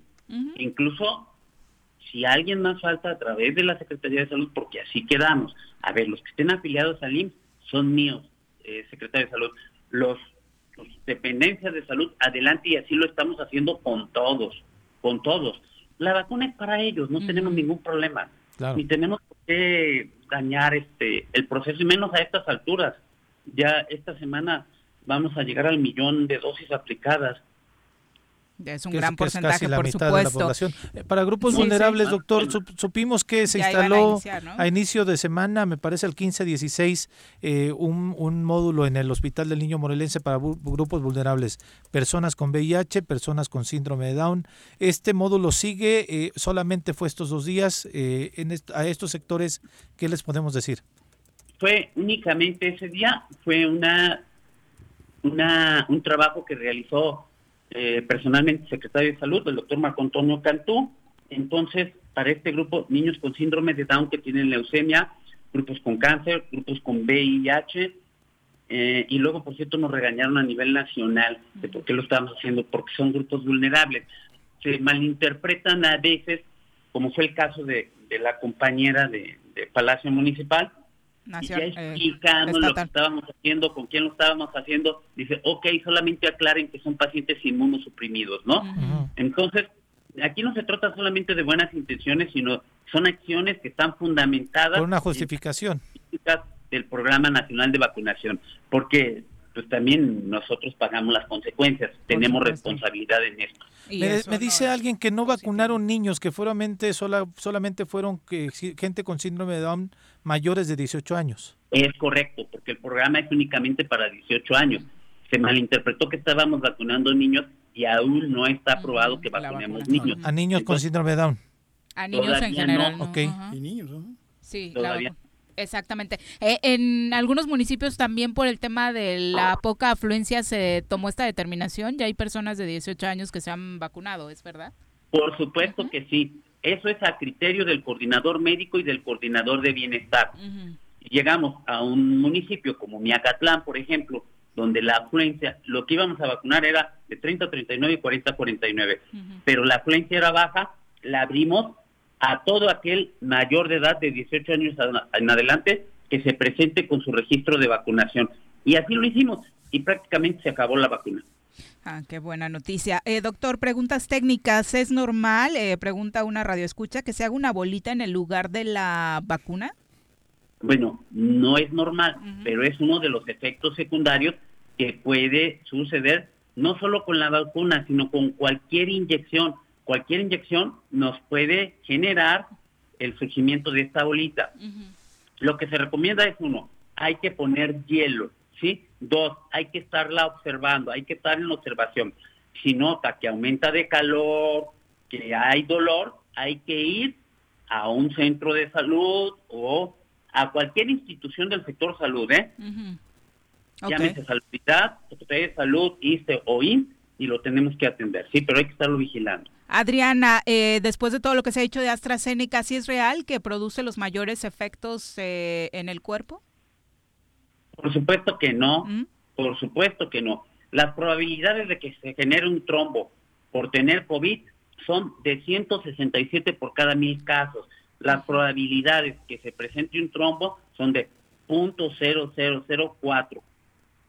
Eh, eh, y, creo que tal vez la pregunta iba un poco enfocada más a, todas estas quejas que hubo. Eh, exacto, que es la que más efectos de ese tipo tiene después de la aplicación. Temperatura. Bien, quiero aclarar que esos efectos no dependen del tipo de vacuna, dependen de la respuesta individual de cada quien a la vacuna. Esto es como quien es alérgico a la aspirina, no es la aspirina, es la respuesta individual hacia el químico del ácido acetil salicílico. Es como quien es alérgico a los camarones. No son los camarones, es la respuesta individual a las proteínas de los camarones. O sea, Entonces, generación esta de cristal. Esta, esta se la pusieron los maestros, ¿no? No, Eh, la- no, la la Sputnik. AstraZeneca es la que se está poniendo en general. Ajá. Ya, Los ya, ya, de hecho, la- es el- No, no, lo que iba a decir nos es que decían la vez se quejan pasada de todo, seguramente lo agarraron Ay, qué pretexto, ¿no? cero, ¿no? ni siquiera se las pusieron a... sea, ¿Cuál le pusieron a los profesores y profesoras? A los profesores Sinovac, ¿no? Sinovac. Cancino, Cancino. Cancino, decía. Tienes toda la razón. Es que se manifestaron así como Exacto. que todos se- Los de 30 a 39 más. Presentaron justificación Y médica. aprovechando que, bueno, estábamos tocando ese tema y creo que sí sería bueno eh, dejar un mensaje final porque hay comentarios entre el público como el de Gabriel Morales que dice, ¿nos podría decir el doctor qué necesito en mi colonia para poner un módulo VIP como el que pusieron en Palacio Estatal? No, pues necesita, si trabaja en alguna empresa organizada, con gusto lo hacemos, porque módulo VIP el que pusieron en Procivac, donde vacuna, hemos vacunado a miles de, miren, a estas alturas ya llevamos prácticamente 20 mil gentes de esas que se, tra- eh, se vacunaron dentro de su jornada laboral en forma muy organizada y ya están protegidas. Entonces, si nos falta algún grupo, con todo gusto. Para eso estamos. Llevamos 29 semanas vacunando en forma consecutiva. Doctor, perdón, sí. Adelante. No, no, no, me preguntan, recibí la primera dosis en- de vacuna Pfizer en el restaurante Las Mañanitas hace 21 días, me imagino que debe ser un trabajador. Escuché que les llamarían para la segunda dosis, no entendí que Ah, si no, solo para- a los a que ver. recibieron la primera dosis o sería en la Secretaría de Bienestar o a todos. No, no, no, no. Esos grupos organizados que hemos, donde hemos aplicado, si aplicamos Pfizer en esos grupos, es otro grupo de los restauranteros. Los restauranteros se los hemos vacunado en tres grupos, ¿sí? Ese grupo que vacunamos en las mañanitas, que no fue a los de las mañanitas, sino las mañanitas, fue la sede, aplicamos creo que 800 dosis. Ahí ellos tienen 42 días a partir de la fecha de aplicación. Entonces, esa vacuna ya está pedida. Nosotros ya sabemos a, a quién le pusimos cada vacuna, cuándo se la pusimos, dónde se la pusimos y ya están nuestros pedidos en México. Perfecto, sí, de hecho, nuestra querida Margarita Alemán, a quien le enviamos un abrazo, dice, ya nos llamaron a los que nos registramos, a mí me llamó un servidor de la Nación para darle continuidad al protocolo de la vacunación Pfizer. Pero Entonces, quiero aclarar, es únicamente a los que les van a llamar. ¿sí? Y va a ser la misma sede, porque creo que la pregunta va por ahí. Va a ser si me la pusieron en las- Recuerden que nos comprometimos a ese día del conflicto que los iban a registrar y les iban a llamar. Ahí estamos cumpliendo el compromiso. Doctor, qué chamba, ¿eh? Qué- chamba y da gusto poder escuchar a alguien que nos aclare todas Sí, estas claro. informaciones porque eh, de pronto se, se presta para especulación cuando no tenemos completamente la información Una y el que no haya los canales, sí, y el que no haya los canales de diálogo y comunicación con la autoridad también este pues nos deja muchas preguntas al aire y que exista alguien que nos lo aclara de manera tan clara como no, no lo aclara de manera tan clara, ¿eh? no lo aclara de manera Sí. tan tan tan, tan específica, oportuna, tan oportuna puntual. doctor. Oye, doctor, Se fíjate que sí, agradece. además es muy es muy loable porque por ejemplo, ahorita me acordé hace poco fui al Instituto de Crédito y yo creo que pues son de las cosas que tienes que hacer. Cuando vas al Instituto de Crédito es una oficina muy pequeña que le da atención a, miles de personas, de modo que no tomes al personal del Instituto de Crédito y los vacunes a lo mejor ahí para que después te digan que tienen un privilegio cuando en realidad es resolver un problema. Desde luego. Eh, finalmente, el pronóstico, eh, la proyección para finalizar con el esquema de vacunación sigue siendo el mismo que nos compartías en la última entrevista, doctor. Ay, Dios mío. Es más fácil escribirla que adivinarla. Mira, a nosotros nos pidieron hacer un ejercicio de la coordinación nacional, que de acuerdo a las posibilidades y al número de vacunas que necesitamos que nos faltaban, cuándo podríamos terminar y quisiéramos el compromiso. Hicimos nuestro ejercicio de planeación, si nos proveen la vacuna, nosotros terminaríamos a finales de agosto con toda, con toda la población pero luego nos disminuye. Y no es por cuestión ni siquiera de la coordinación nacional. Nos queda bien claro que las empresas productoras de vacuna no están pudiendo cumplir todos los compromisos, porque son compromisos internacionales. Y sin embargo, esta semana, el martes, nos llegan más de 100 mil dosis. ¿sí? pues a partir del miércoles las vamos a aplicar y las vamos a aplicar el domingo. Y estas dosis eran para aplicarlas la próxima semana. Y se los puedo comprobar porque luego a las 10 de la noche nos mandan un ejercicio con donde teníamos que programar todo y hacer la planeación y lo teníamos que entregar antes de las 7 de la mañana. No, le digo, lo vamos a aplicar pero esta semana. Y dice, está bien, dice. Entonces, lo que estamos haciendo nosotros es acelerar nuestros tiempos, demostrar que tenemos cero inventarios para presionar y que nos den la vacuna. Y hasta ahorita nos ha servido y quiero destacar también que intervienen todas las más altas autoridades del Estado, desde el propio gobernador, este, el general. Nosotros a todo mundo acudimos para decirles, ya tenemos programada toda la vacuna, a partir del martes ya no tengo que vacunar. Entonces nos vuelven a enviar. Este, yo espero que nos siga dando resultados. Perfecto. Doctor, pues muchas gracias como siempre por la comunicación y por resolver las dudas de nuestro auditorio. La verdad, muchas gracias a ustedes porque a través de personas como ustedes que hablan abiertamente, que son la voz de aquellas personas que tienen alguna inconformidad, alguna duda, nos permiten a quienes somos servidores públicos, a quienes nos dieron esta gran responsabilidad, poder aclarar sus dudas dentro de todo lo que podemos. Muchísimas gracias, estamos muy agradecidos. Al contrario, un abrazo. Buen día, doctor. Gracias igualmente. La buena noticia siempre es que va avanzando el ciclo de vacunación en Morelos. ¿no? Y De que hay una supuesto, persona capaz. Sí, al que frente sabe de del esto, tema. sí, que sí. sabe del tema, que tiene todos los pelos de la burra en la mano, dirían sí, Los sí. datos. Este, sí, claro, ¿no? Todos los datos, La saber, o sea, vivencia, los datos, la la verdad se agradece mucho que haya de este tipo de funcionarios comprometidos que tienen toda la información para aclarar esto, ¿no? Incluso el incidente que aquí Lo de mismo lo dijimos sí. este la semana pasada, ¿no? Y creo que se vuelve un poquito más, eh, e- enoja más que por una fotografía en redes Más acá, sociales sí, se claro, haya supuesto, sí. pues satanizado este trabajo que los médicos estaban haciendo con tan buena Y- intención. Y sabes ¿no? que el lado positivo de todo esto ahorita es que ya estamos hablando de una ola más, pero ya hay vacunas. Sí, claro. Y ya se está vacunando a las personas. Lo que no sucedió en enero, ¿no? Que hubo Exacto. una ola donde Nos agarró en pañales. nos- a todos nos, nos, nos pegó, le tocó a mi papá y lo demás. Ahorita por lo menos dices, ya está llegando la vacuna, ¿no? Creo que es un escenario más positivo. en Y yo creo. Leal, que, que, hubo una, porque la- la- al inicio de la vacuna creo que el doctor no estaba coordinando los esfuerzos. No, no era hubo él. un cambio y se notó inmediatamente ese viraje de, de eficiencia en, en la aplicación de la vacuna, deficiencia en los lugares en donde se instaló, deficiencia en la comunicación, porque antes, o sea, cuando inició, inició lentísimo. Lentísimo y además no había información que fluyera. Y entonces eso te generaba pues, bastante. ¿Recuerdas que las frustración. primeras veces cuando se anunció en Cuernavaca vinieron de todos los municipios y fue una saturación y una cuestión ahí este, inconveniente para muchos.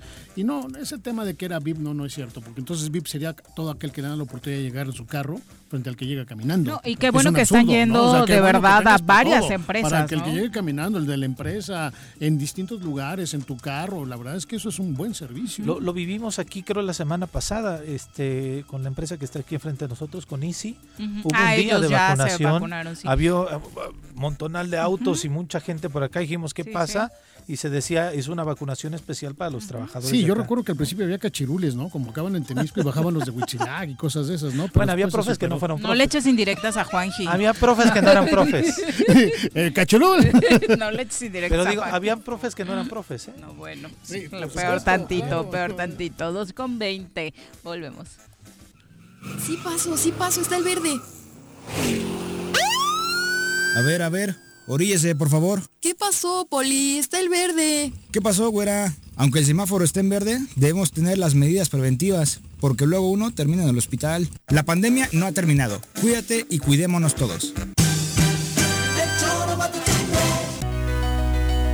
En Morelos las y los diputados están cumpliéndole a la ciudadanía. Aplicamos políticas de austeridad y racionalidad del gasto y ya logramos saldar la deuda de 82 millones de pesos que nos heredó la legislatura anterior. Con acciones responsables, Morelos avanza. 54 legislatura. Congreso del Estado de Morelos. Copicopias Cuernavaca. ¿Necesitas imprimir? No busques más. Copicopias es tu mejor opción. Somos los expertos en publicidad, impresiones, fotocopiado y diseño web. Te ayudamos con tus tarjetas, volantes, lonas, escaneo, sublimado, vinil, playeras y mucho más. Visita nuestro catálogo y agréganos en WhatsApp al 777-349-5053 o llámanos al 777-244-4232. Encuéntranos en San Cristóbal número 3, Colonia San Cristóbal, en Cuernavaca, Morelos.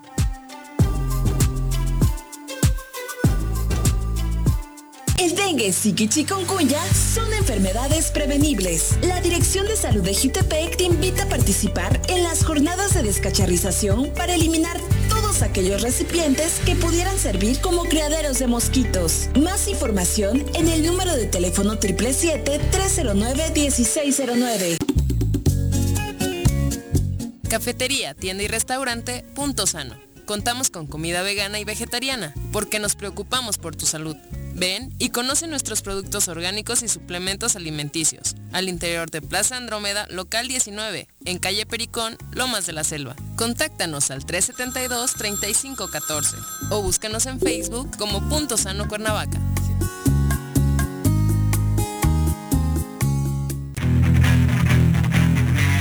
¿Te gustan los caballos? ¿Tienes uno? ¿Sabes montar? ¿No? ¿Quieres aprender?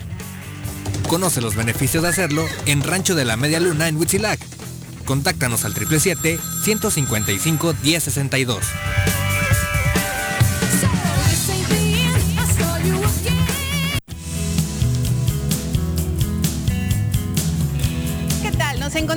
La casa de todos los ayalenses. El gobierno municipal 2019-2021 que encabeza el ingeniero Isaac Pimentel Mejía a través de la jefatura del impuesto predial te invita a regularizarte con el pago de tu impuesto predial. Te invitamos a que aproveches los descuentos sobre recargos, como son el 100% de descuento en el mes de julio, el 80% de descuento en el mes de agosto y el 50% de descuento en el mes de septiembre. No puedes dejar pasar esta gran oportunidad.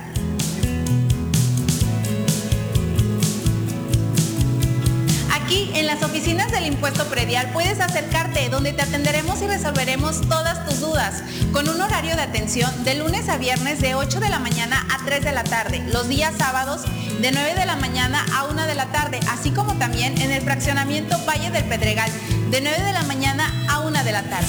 Recuerda que con tu contribución Ayala seguirá teniendo más obras y mejores servicios para ti y tu familia.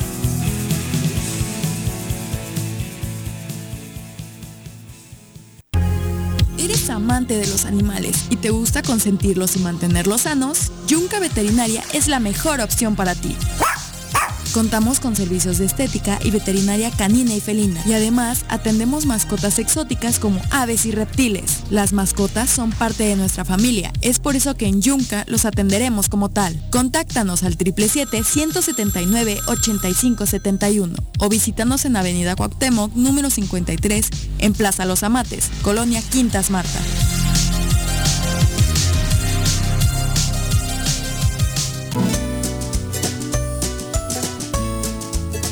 Temporada de lluvias ha iniciado. No tienes basura sobre calles y avenidas. Juntos podemos prevenir inundaciones y encharcamientos evitando taponar las rejillas de la red pluvial de la ciudad. Mantente atento a las recomendaciones de la Subsecretaría de Protección Civil. Cuernavaca limpia, ordenada y verde es tarea de todos. Ayuntamiento de Cuernavaca. Come, consume y aprende en la tierra de la cerámica. Deleítate con el mejor de los sazones. Conoce cómo se elabora cada una de nuestras artesanías y lleva a tu casa todas nuestras creaciones. Vive la experiencia 3 de mayo en el municipio de Emiliano Zapata. Contamos con todas las medidas de sanidad. Ven, te estamos esperando. Dato curioso, ¿sabías que el avestruz tiene mucha fuerza? Quizá no lo parezca a simple vista, pero las patas de un avestruz tienen mucha fuerza. De hecho, es suficiente fuerza muscular como para matar a una persona o incluso a un león. ¿Te gustó estar un año encerrado en casa? Sabemos que no. Sigue cuidándote y evitemos el regreso al semáforo rojo. Lava tus manos, usa gel antibacterial, mantén sana distancia y utiliza cubrebocas. Cuidémonos entre todos.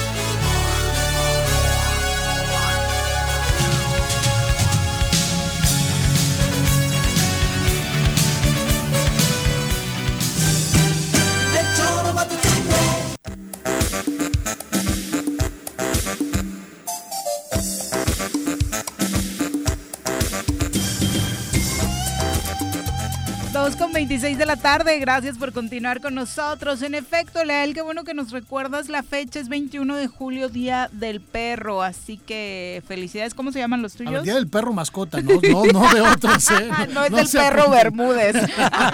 no se apunten, no se apunten otros. Sí, yo, yo conozco muchos perros, pero no, no, no, los etiqueto. De la mascota. Hoy es Día del Perro, sácalo a pasear. Sí, este día es para homenajear al animal de cuatro patas, fiel incondicional, que se conoce como el mejor amigo del hombre. Y lo es, la verdad es que es una tener un perro es, es, es una maravilla. Sí, es hermoso. Conveniente. Dan dolores de cabeza de pronto, pero sí, son una maravilla. Sí, pero vale la pena. Además, yo creo que los niños, por ejemplo, los niños socializan y aprenden a tener empatía uh -huh. con, con, los Sin animales, duda. pero eso se refleja después en la empatía con las personas. Sin ¿eh? duda. O sea, yo claro. creo que necesariamente es, es un proceso natural. Sí, sí hace poco alguien nos hablaba precisamente de que el perfil psicológico de muchos asesinos en la revisión de su historial inició con el, el maltrato, maltrato, a animales, animal, ¿no? sí, particularmente sí. Eh, los perritos. Dice la Organización Mundial de la Salud que existen más de 300 millones de perros en el mundo. La mala noticia es que el 70% no tiene hogar. Entonces es también trabajemos para el tema de, de la y adopción. En algunos países ¿no? se acentúa, ¿no? Porque hay otros en los cuales no, no, o sea, digo, en Canadá, por ejemplo, no pasa eso, ¿no? O sea, no, no existen perros callejeros. Sí, ¿no? claro. Pero en México sí, y aquí en México nada más para Tenocotepec. Sí, o en la universidad tenemos un montón también. ¿En serio? Sí, ahí en Chamilpa, sí, sí, sí, un montón.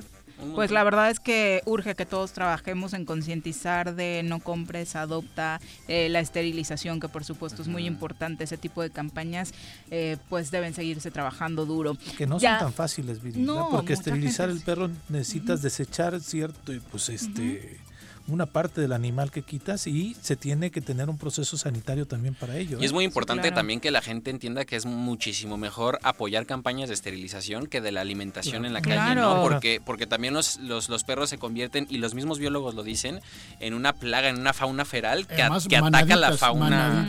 Que, que, se vuelven. Sí. Exactamente. En la universidad. Atentatorias contra la fauna natural. Han atacado a estudiantes en la uh -huh. universidad los perros porque ya se hacen, ya se hacen jaurías. Sí, pues piensa en la fauna natural, los tlacuaches, Exactamente. Lo que ahí, lo Exactamente. Es mejor esterilizar que estar alimentando a los perros nada más. Sin duda. Alimentarlos es fomentar, eh, eh, pues eso, ¿no? El, el, el, que, que, haya más perros callejeros. Sin duda. Y adopten, de verdad. Sí. Hay tiro por viaje, anuncios en redes sociales y demás. Los perros callejeros son perros universitarios. ¿no? Ah. Pues sí, ya los matriculamos, los matriculamos. Eh, muchos este... que nos están escuchando no saben quién está hablando. Ya está con nosotros César Mejía, líder de la FEUM, eh, precisamente estudiante de la UAM, de la Facultad de Derecho, de la que Lea hace rato estaba hablando medio sí, mal, sí, ¿eh? Sí. Licenciatura Bien. en Ciencias Políticas, ¿eh? Licenciatura en Ciencias Políticas, Facultad Bienvenido. de Derecho. Muchas gracias, gracias por la invitación. ¿Ciencias políticas o derecho? Ciencias políticas. Okay. Sí. Nadie es perfecto, dice León. No, no, no. ¿Usted es abogado? Sí, sí, yo estudié Derecho en la UEM precisamente ah, cuando era escuela, no era facultad. Pero somos amigos, ¿por qué nos ve así? Porque, a ver. Yo, no, yo no dije nada. Misma facultad. Ah, no, no, no, quema pueblos. Mi, hijo me dijo, mi hijo me dijo que quería escuchar, de, estudiar Derecho y le dije, aquí si no. Te fijas, yo, no critiqué, yo no critiqué la UAM, critiqué la multiplicación de, de escuelas sí. este, patito. medio patito, ¿no? Medio.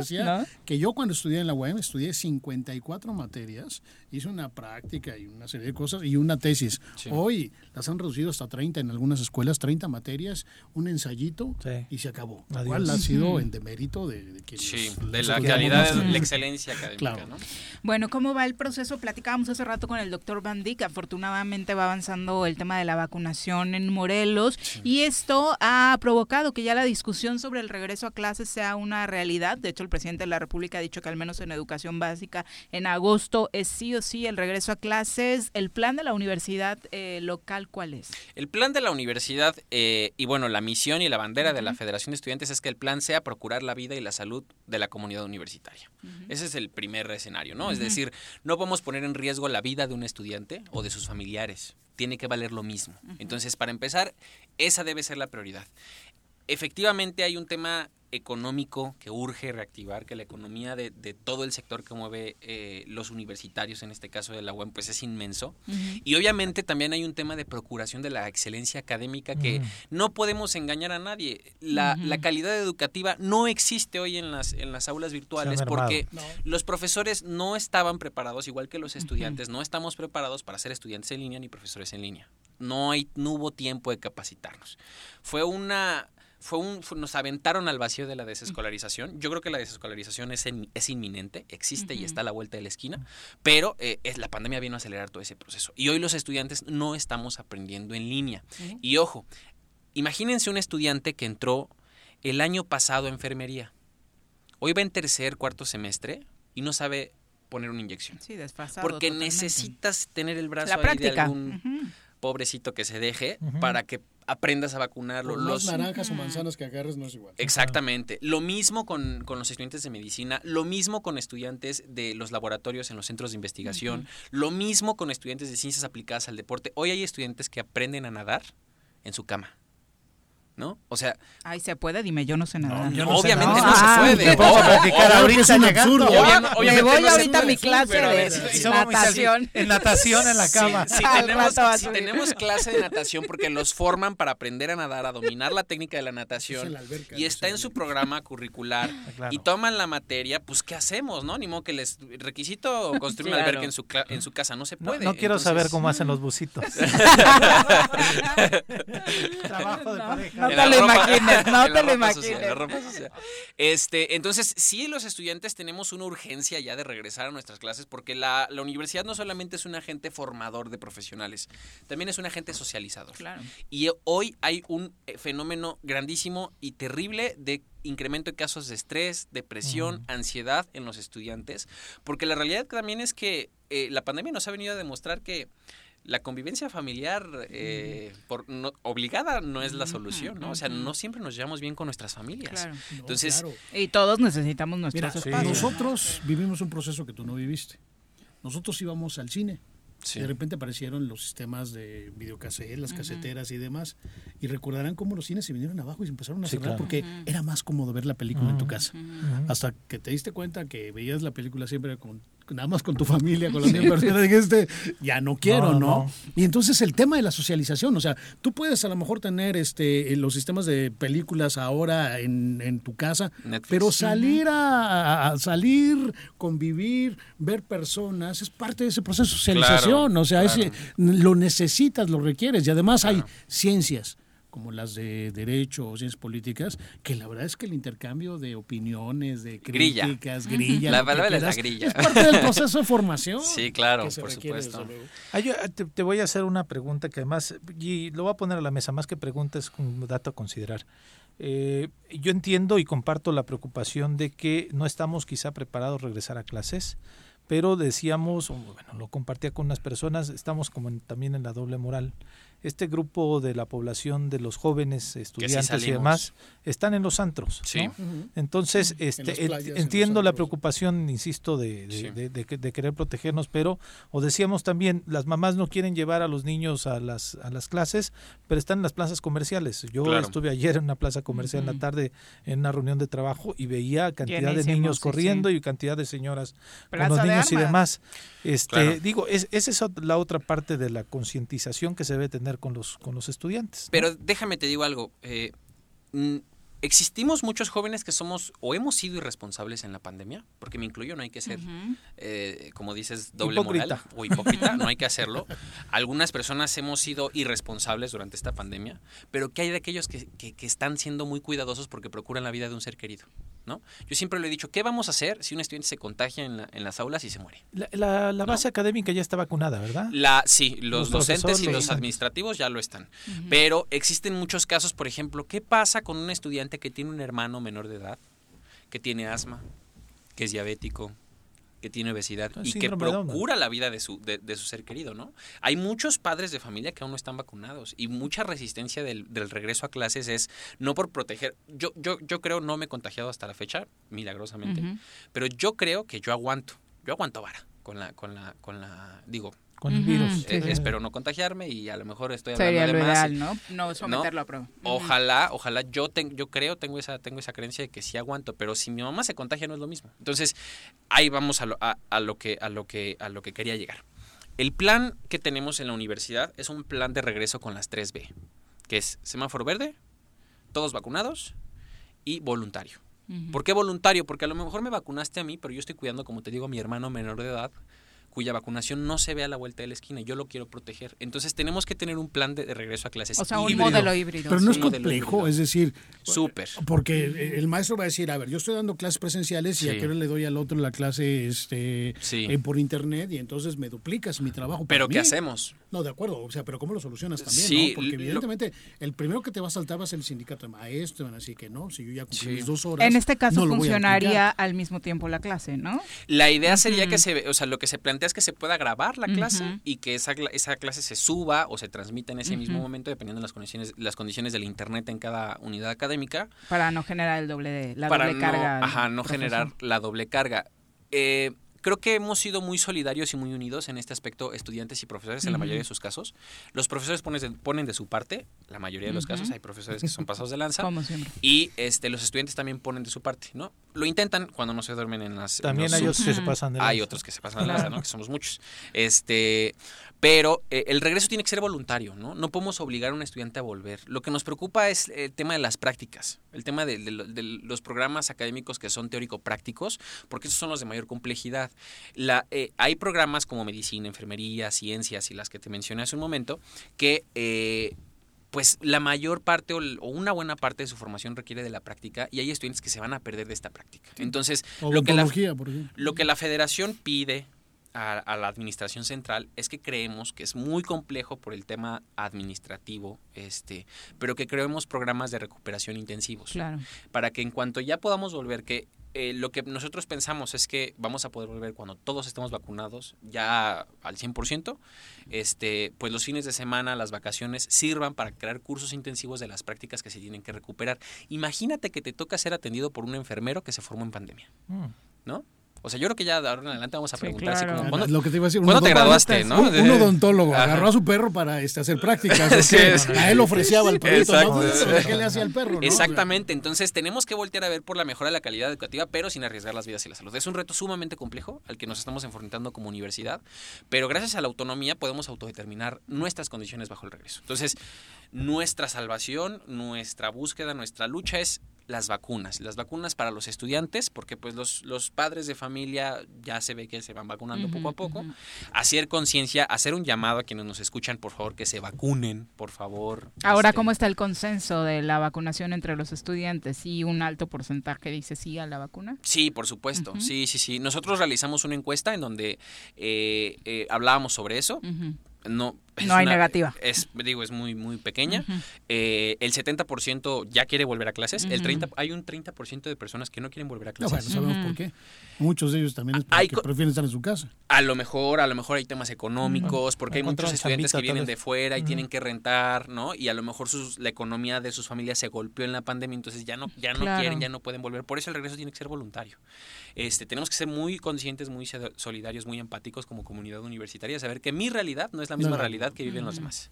¿No? Entonces tenemos que estar conscientes de ello y eh, pues tenemos que, que, que, que ponernos de acuerdo como ¿Y qué están haciendo? O sea, ya hay mesas de trabajo entre los académicos, estudiantes, la rectoría. Sí, sí, sí. Esta semana, la semana pasada más bien nos reunimos con Protección Civil de Gobierno del Estado, con eh, Movilidad de Transporte y autoridades de la universidad, desde los sindicatos hasta la rectoría, este, etcétera. Nosotros también estuvimos presentes porque nosotros sabemos que nuestra universidad, nuestra universidad es una fregonería. ¿no? ¿Han visto el, el módulo de vacunación de la Sí, universidad? es Sí, claro. excelente.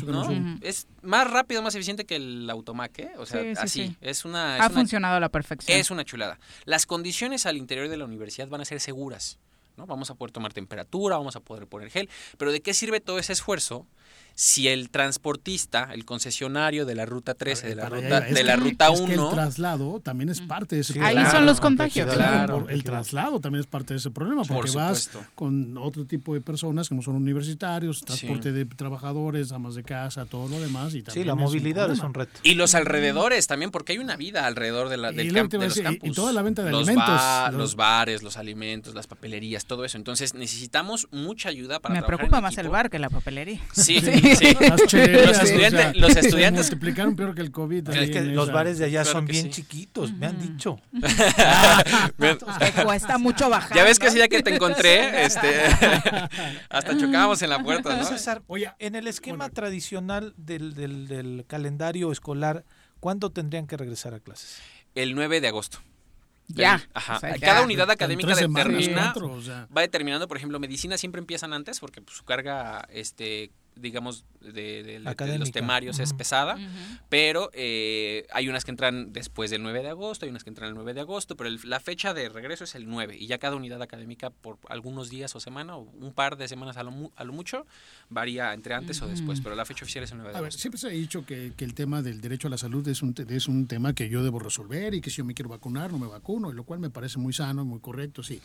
Pero cuando tú entras en escenarios de convivencia social, no solamente es tu derecho a la salud y lo que tú resuelvas sobre ello, sino lo que implica en una sociedad, ¿no? Ya, O sea, le- acabamos de a ver ver, lo sucedido en yo Francia, puedo ¿no? defender el libre desarrollo de la personalidad y me encanta estar desnudo en mi casa, en mi alberca, pero no por eso voy al camión a hacer lo mismo. ¿Se Sí. me explicó? Es Ni decir, en los Soriana, escenarios ¿no? públicos, sí, hay una restricción de ciertas cuestiones al derecho a la salud, Claro. que ya Francia lo puso de por medio. Dice, o sea, a ver, aquí, Aquí, en tu casa bien, pero en la convivencia no, porque ahí estamos conviviendo todos. ¿Estarías dispuesto a considerar o han, o han pensado en, en, en una, en, en un, ¿cómo se llama? La constancia obligatoria, la constancia que te dan de vacunación para regresar a las aulas? ¿O sí lo van a dejar meramente, es decir, voluntario? Sí, pero acredítame que tienes la vacuna o no. Fíjate que es una es un buen planteamiento. La verdad es que a pesar de que todos los días estamos pensando en las acciones que deberíamos tomar, no lo, he- no lo he pensado. Y aunque yo pudiera estar de acuerdo o no, esa decisión no depende nada más de mí, porque la comunidad universitaria también está conformada por administrativos, por académicos, por la rectoría. Entonces es algo que vamos a proponer en las mesas, ¿eh? O sea, Para sí- los sí- alumnos. sí lo, todo. sí Es lo vamos decir, regresas a clase, trae tu, tu certificado de vacunación. Sí lo vamos a, sí lo vamos a tomar en cuenta. Incluso a mí me gustaría gestionar este pues un, un módulo de pruebas COVID adentro de la universidad, porque diariamente, en un escenario normal, sin pandemia, antes de, de- de- de- del marzo del, del año pasado, este, pues convergen cerca de 20 mil personas todos los días, ¿no? Entonces, obviamente el regreso va a ser escalonado, no vamos a regresar todos. Todo. Primero van a, la prioridad es los que tienen prácticas profesionales, es decir, eh, los médicos, bla, bla, bla, bla, laboratorios. Eh, que ojo, también es importante que aceleremos la vacunación para los estudiantes de quinto semestre en adelante de medicina porque ellos están en algo que se llama campos clínicos, toman Claro. clases en los hospitales, ujú. ese es otro tema. Pero bueno, es escalonado. Vamos a empezar con el 10, el 15% del aforo normalmente de la, de la universidad. La idea es que sean grupos, los vayamos como dividiendo, ir viendo el comportamiento, al mismo tiempo ir insistiendo en el tema de la vacunación. eh, ir detectando lo importante y la tarea que tenemos tanto la Federación de Estudiantes como la misma Administración Central de la Universidad es, es estar muy cerca de aquellos casos que no van a regresar. ¿Por qué no están regresando? ¿Es por un factor económico? ¿Es por un factor de salud? ¿Es por un factor psicológico? Hay muchas, muchísimas tentativas de suicidio en la universidad. Y ese también es un problema grande ¿Y de, de la qué pandemia. forma lo están atendiendo? ¿Hay trabajo eh, que se está haciendo para apoyar?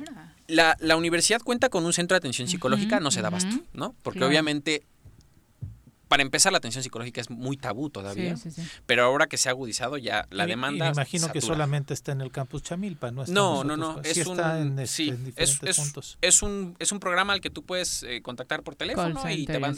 Pero la verdad es que nos falta perfeccionarlo. No lo puedo presumir y no puedo exhortar a la comunidad universi- Pero vamos a una universitaria. pregunta, porque dices, ¿hay mucha tendencia de suicidio en la universidad o de los universitarios? Es decir, eh, ¿en el campus o de los universitarios en sus espacios? de los personales? estudiantes, de los estudiantes. ¿Cómo lo Que sé? de Porque hecho, se nos aparte en todos los rangos de edad, ¿eh? hasta en pequeñitos la depresión Sí, ha estado sí, creciendo. sí, sí. Y Ujú. nosotros lo que estamos haciendo como federación pues es canalizar. Hoy la universidad no tiene recursos financieros, lo saben, llevamos años en crisis, este, pero nosotros no, no queremos eh, ignorar esta realidad y por eso aprovecho este espacio para comentarlo, ¿no? Hay que ver, los padres de familia, los estudiantes, necesitamos acercarnos a pedir ayuda. Y, y si somos amigos o padres de familia y detectamos que nuestro compañero o compañera está pasando por una mala, una mala situación, pues hay que buscarles ayuda. Hay muchísimas organizaciones a lo largo y ancho del país. Hoy que todo es en línea, se puede dar terapia en Claro. línea.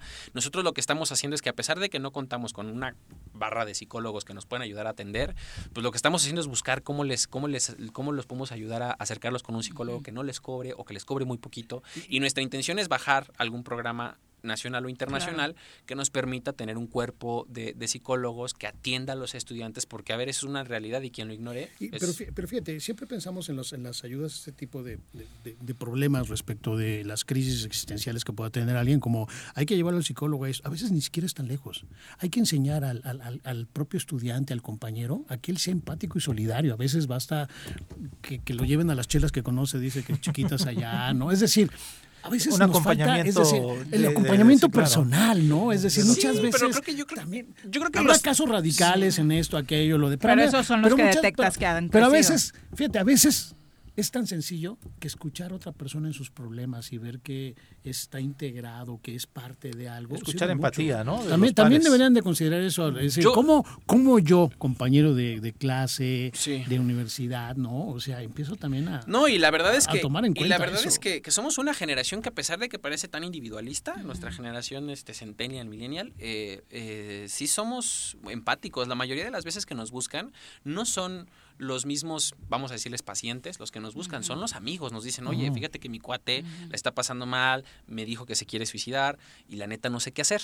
¿No? Entonces ya nosotros, oye, pues dile que le vamos a conseguir que platique con una persona y lo acercamos. Pero ojo, ¿eh? esto es importante decirlo, las emociones no son tan sencillas. No. Las- la- Mm. si no, no existiría la psicología, ¿no? O sea, sí hay que Pero tomarle no la siempre seriedad a llegan la- hasta allá, es lo que quise Ah, decir. eh, sí, sí, no sí, siempre llegan hasta allá. pero, a pero hay, que, hay que hacer un llamado a, hay que hacer un llamado a, a ir al psicólogo, Sí, ¿no? Sí, Ese el es- problema de salud mental salud en el mental país después todo. de la pandemia ha Sí, crecido Y no, increíblemente. no tenemos la cultura para atenderlo, pero sí debemos de ir para allá. Sí, ¿no? Sí, no debemos claro. de estar En, deprimidos. en este esquema, César, que decías de, de- de que van a ver cuál es, las, per- cuál es la causa de las personas que no han regresado a la a clase, es ya empezaron a detectar a partir de la deserción escolar que tuvieron en esta pandemia. Hablan de más de 1.500 estudiantes, creo yo. Sí, hay un estudio que hizo la Secretaría Académica cuyas cifras exactas no las tengo ahorita a la mano porque no tiene mucho que salió ese, esa, digamos, esa encuesta que se realizó. Eh, tenemos un índice de deserción bajo a comparación de otras universidades públicas eh, estatales del país. ¿Con ellos ahí van a hacer algo? ¿Van a tratar de reanimarlos a que retomen sus estudios? O... Vamos a tratar de buscarlos para ver cuáles fueron las causas de su baja, porque también hay mucha, es una realidad de que muchas veces los estudiantes se dan de baja porque se dan, se dan cuenta que Es no multifactorial, que sí. no es que no es lo su suyo, carrera, no es lo suyo. sí, claro. Yo te puedo, yo, no- mira, no, no tengo pruebas, pero tampoco dudas de que la, la mayor causa de deserción escolar en nuestro país después de la económica es un mal programa de orientación vocacional en las preparatorias. Porque duda. un estudiante que se da de baja se da cuenta, o sea, yo por ejemplo en- en- en mi salón de clases eh, hubo tres compañeros que se dieron de baja, no porque quisieran dejar de estudiar, sino porque se dieron cuenta que pues est- estudiar ciencia política pues no era lo suyo. ¿no? Y, pues, al final no querían trabajar en un Oxxo. qué o sea, flojera. reaccionaron. No, no es cierto, no es cierto, no es cierto. Todo, Oye, todo pero se hace respeto a como los- abogado, eso de que no tengo pruebas, pero no tengo dudas. Él es el culpable, no, bueno. entonces- Lo vamos a cambiar de carrera. Bueno, para finalizar, César, cuéntanos qué mensaje le dejas a los estudiantes que de pronto están preocupados y en la incertidumbre de saber cómo se dará este regreso a clases. Uno, que ya hay municipios en nuestro estado que están vacunando a los mayores de 18 años. Entonces, que si tienen la posibilidad de acercarse a esos exacto. módulos, Que empiecen por que ahí. se vacunen. Que si no, eh, si no se quieren vacunar, si no están seguros de vacunarse, por favor lean evidencia científica, no se crean los cuentos, vacúnense, es muy importante. Y eh, por último, que la Federación de Estudiantes está para defender todos sus derechos y que aquí estamos para estar de su lado, que cuentan con nosotros y que sepan que estamos trabajando todos los días incansablemente por resolver el problema y poder volver a clases de manera segura. Eso es lo que estamos haciendo, es lo que nos estamos esforzando. Me dicen, oye César, ya me tienes certeza de la información de si vamos a volver a clases. Digo, no depende de mí, depende de la pandemia, depende de las vacunas y depende del programa. No depende de que un rector, un presidente de la federación o cualquier ente de la universidad den manatazo y diga, ya volvemos, ¿no? O sea, digo, con mucho respeto al presidente de la República, si él puede hacer eso y si él tiene el poder de con su voluntad arriesgar la salud y la vida de muchas personas, es tema de él con mucho respeto a nuestro presidente. Pero No es un este, decreto cómo se resuelve esto. no claro. podemos hacerlo así en un la Sí, universidad. también asumir individualmente toda la responsabilidad de seguir cuidándonos, ¿no? reconocemos que somos un ente colectivo, somos un ente eh, muy plural, entonces tenemos que tomar en cuenta todas las voces y es muy difícil.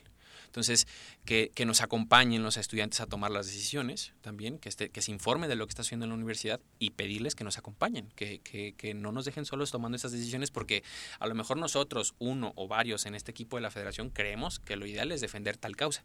Pero por eso es importante escucharlos, por eso estamos haciendo encuestas, por eso estamos haciendo estudios y pues que nos, que nos acompañen. Es eso, hay que vacunarse, hay que tener paciencia y este mucha empatía con, con los compañeros. Y que cuidarse. Sí, y Cuidarse, por sí, favor. sí, sí. No hay que ir a los Exacto. Y si sí, me invitan, ¿eh? Hay que César, muchas gracias sí. por acompañarnos. Muchas gracias a ti, Buenas tardes. Que estén muy bien. Son las 2.51, regresamos. ¡Hola! ¡Ahí viene otra ola! ¡Ahí viene otra ola! Que no te agarre la tercera ola en este verano. Mantén firmes las medidas sanitarias y usa cubrebocas. Cuídate y cuidémonos todos. En Morelos las y los diputados están cumpliéndole a la ciudadanía. Aplicamos políticas de austeridad y racionalidad del gasto y ya logramos andar la deuda de 82 millones de pesos que nos heredó la legislatura anterior. Con acciones responsables, Morelos avanza. 54 legislatura. Congreso del Estado de Morelos. No importa el color del semáforo, debemos seguir protegiendo nuestra salud ante el COVID-19. Aunque estés vacunado, mantén el uso del cubrebocas en todos los espacios compartidos. Te cuidas tú, nos cuidamos todos. Ayuntamiento de Cuernavaca. Consume y aprende en la tierra de la cerámica. Deleítate con el mejor de los sazones. Conoce cómo se elabora cada una de nuestras artesanías y lleva a tu casa todas nuestras creaciones. Vive la experiencia 3 de mayo en el municipio de Emiliano Zapata. Contamos con todas las medidas de sanidad. Ven, te estamos esperando. Ya llegó el verano y la forma más segura de disfrutarlo es siguiendo las medidas sanitarias ante la pandemia. Cuidémonos entre todos. Verano. El verano es azul.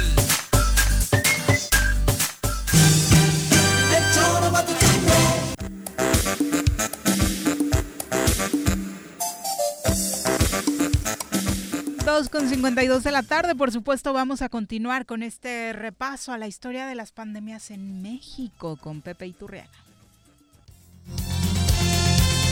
Repasando el pasado con el maestro José Iturriaga de la Fuente en el Choro Matutino. Querido Pepe, ¿cómo te va? Muy buenas tardes.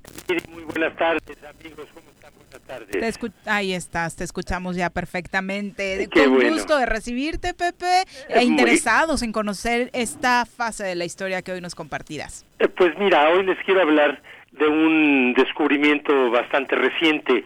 Hace 15 años, en el 2006, se descubrió en un pueblo de Oaxaca que se llama Tepozcolula eh, dos enterramientos.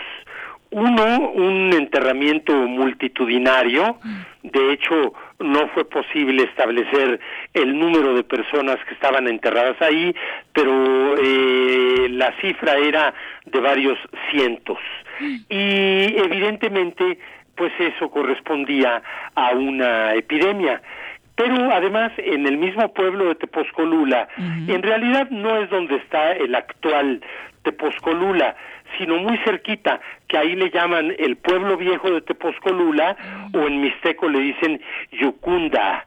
Bueno, pues muy cerquita del enterramiento multitudinario se encontró otro enterramiento que le han llamado los arqueólogos la señora de Yucunda.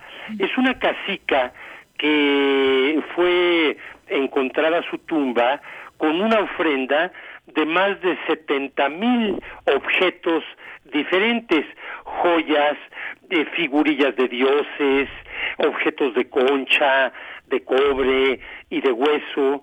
Y bueno, todo esto es del mayor interés, por un lado porque es de nuestro tema, el que mm, los arqueólogos establecieron ya, que son enterramientos de mediados del siglo XVI, es decir, 1550 más o menos, que son precisamente las epidemias de las que estábamos hablando en programas pasados. Aunque en este caso, eh, que corresponde más o menos esas fechas, eh, lo más probable es que haya sido otra enfermedad. Vamos a ver ahora por qué. Pero lo que quiero destacar, además de las epidemias, es que en pleno siglo XVI, cuando ya llevaban 30 años de estar evangelizando los eh, frailes a los indígenas mexicanos, en un convento, porque no lo dije, pero el enterramiento de la señora de Yucundá está en el atrio de un convento dominico. Entonces, ¿cómo en pleno atrio de un convento dominico se hizo un enterramiento con la costumbre prehispánica de hacer una ofrenda con dioses de figuras prehispánicas, etcétera. Bueno, esto es muy interesante. Pero por otro lado, eh, redondeando la parte que, que compete a nuestro tema de las epidemias, eh, una comisión científica tripartita del Instituto Max Planck eh, de Alemania, de la Universidad de Harvard de Estados Unidos y del Instituto Nacional de Antropología e Historia de nuestro país estudiaron este enterramiento de, de la señora de Yucundá y el enterramiento multitudinario y encontraron que a través de los dientes de los restos humanos identificaron vestigios de la bacteria salmonella, es decir, que eran muertos de una epidemia de tifoidea, o sea, de salmonelosis. Concluyo con tres renglones del reporte científico que hizo esa comisión tripartita, que dice, la salmonella, la salmonella se descubrió en Europa en la Edad Media. El patógeno se contagia normalmente a través de agua y comida contaminada. Y los científicos creen que podría haber llegado a México con los animales que traían los españoles en sus barcos. Bueno, pues vemos que los orígenes de las epidemias son diversos, sus alcances también, y cómo aquí llevó esta epidemia a una mortandad donde quedó claro que esos indígenas ya a mediados del siglo XVI todavía no estaban evangelizados. En pleno convento dominico se hizo un enterramiento con ofrendas prehispánicas. Oye, pero aparte que es cabroso, ¿no? ¿Se el hallazgo? Sí, sí, este, efectivamente, porque bueno, por un lado cientos de osamentas eh, y por otro lado, bueno, una ofrenda insólita de 70 mil objetos para esta casica. Así que bueno, y nos da un tercer de tema de mucho interés para conversar en otra ocasión, el matriarcado que suele haber en Oaxaca. Recordemos que las teguanas eh, dicen que son las que mandan en sus casas. Bueno, pues aquí en Tepozcolula es una casica la que fue motivo de este enterramiento. Sí, sí, maravillosa historia. Aparte, muy hermoso el lugar, el, el ahora Tepozcolula, ¿no? Sí, desde luego, son pueblos muy bellos, como lo es prácticamente todo el estado de Oaxaca. Muchas gracias por compartirnos esta historia. Seguramente muchos cazadores de espíritus y demás se van a ir para allá porque debe haber muchos ahí. Eh, seguramente, y si quieren abundar más en este tema, les recuerdo que está en mi libro Historia de las epidemias en México, que publicó Grijalvo hace unos pocos meses. Sí, ando sondeando cada que me paro por algún lugar donde venden libros y, y hace ocho días fue de, ya nada más nos queda uno. ¿Ah, ¿en serio? ¿No? Acá, y me da muchísimo gusto, Pepe, siempre tu Ay, éxito. gracias, querida Viri. Amigos, gracias a ustedes también. Muchas gracias, buenas tardes. Muy buenas tardes a ustedes. Bye. Es que se siente padre, ¿no? Llegar a una librería y ves de, "Ay, Así del cuate. amigo". Sí. Al final la salmonella sí fue exportada, Sí, fue claro. exportada por, digo, la, la- la- este, la cultura española, bueno, los españoles, sus animales y demás, ¿no? O sea... Sí, otro. Clarísimo. Otro, Clarísimo. otra rayita más al tigre. Sí, por eso para que ya no nos pasara ninguna enfermedad, ya no recibimos a de cierta a persona en esta Hay que cabina de ese origen. norte. Te toma tus precauciones, Malboro. Vamos a platicar con quien lo adoptó. No existe una sensación de libertad igual a la que se siente montado en un caballo. Ahí aprendes que la fuerza se complementa con la nobleza y la lealtad. Conoce más sobre los fieles corceles con nuestro experto Alboro en nuestra sección A Rienda Suelta.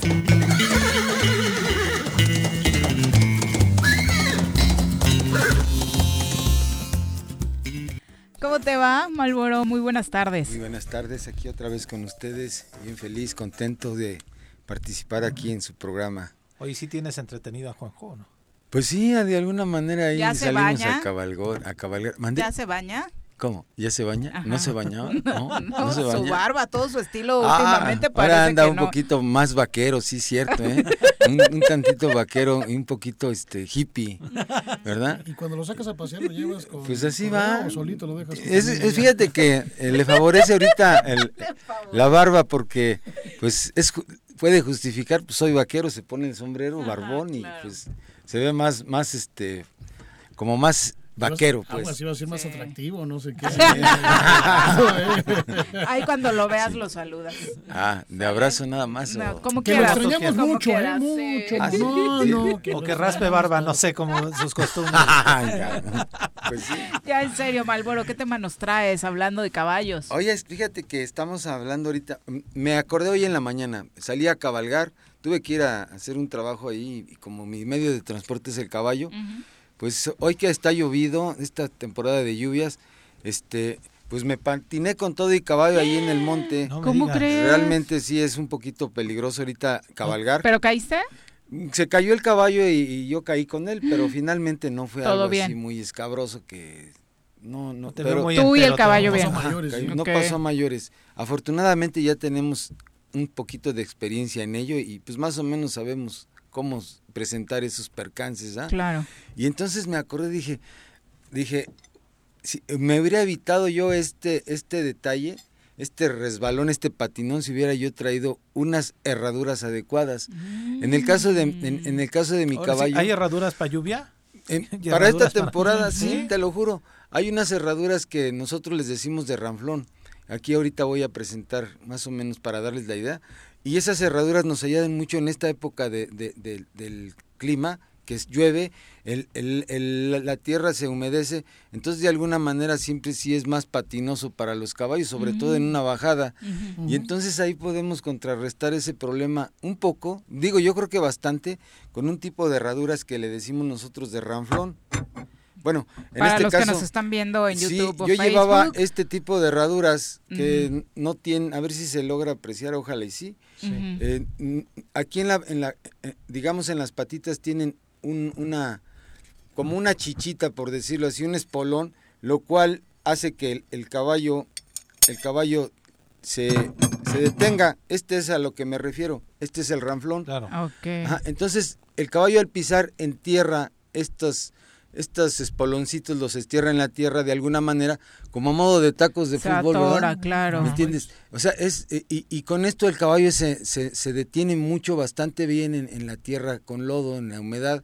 Y esto es lo que me hubiera evitado yo hoy, eso si hubiera traído herraje de, de ranflón. Lo has puesto de ejemplo muchas veces, es como la elección de nuestros zapatos, también la cambiamos manejado. en temporada de carro, lluvia, ¿no? O sea, claro. que les ponen en donde hay nieve hasta cadenas les Sí, ponen. y fíjate que eh, eh, la, la gente que nos dedicamos a este, del- y digo yo, eh, me, me refiero a mí, a mí mismo, que toda la vida nos hemos dedicado a ello, pues con el tiempo y la marcha vas adquiriendo experiencias. Hay gente que se empieza a, a incursionar en el mundo del caballo y desconoce estos detalles que son realmente Importantes. importantes, que no les da mucha importancia, inclusive gente que también este ya tiene algún tiempo en los caballos, no le da esa importancia.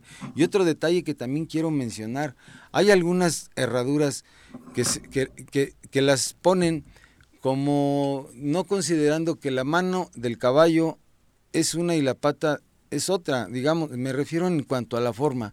En este caso, aquí voy a presentar una herradura que va en la mano. Si ustedes observan es semirredonda, ¿verdad? Como re- redonda. Y en el caso de la de la pata, de la de la pata la las patas, ahora sí que las extremidades traseras son así un tantito ovaladas. Yo he visto herrajes puestos donde ponen las mismas la- la- las mismas manos en las patas, ¿me entiendes? Es decir, no no le dan esa importancia de que la mano es redonda y la pata es un poquito ovalada. Ah, sí cambia. Sí, claro. Ah, es, ok. es muy diferente la, la- o sea, la- en el propio caballo hay el- diferencias sí, entre las sí. patas Bueno, traseras sí. y las Pero delanteras. es que es toda la pata, o sea, es diferente la trasera a la de La- la- adelante. ajá. Claro. soporta más atrás, supongo, ¿no? El caballo. y, y su forma es diferente. Sobre todo, y su, su forma en, en- en especial del casco es diferente ¿eh?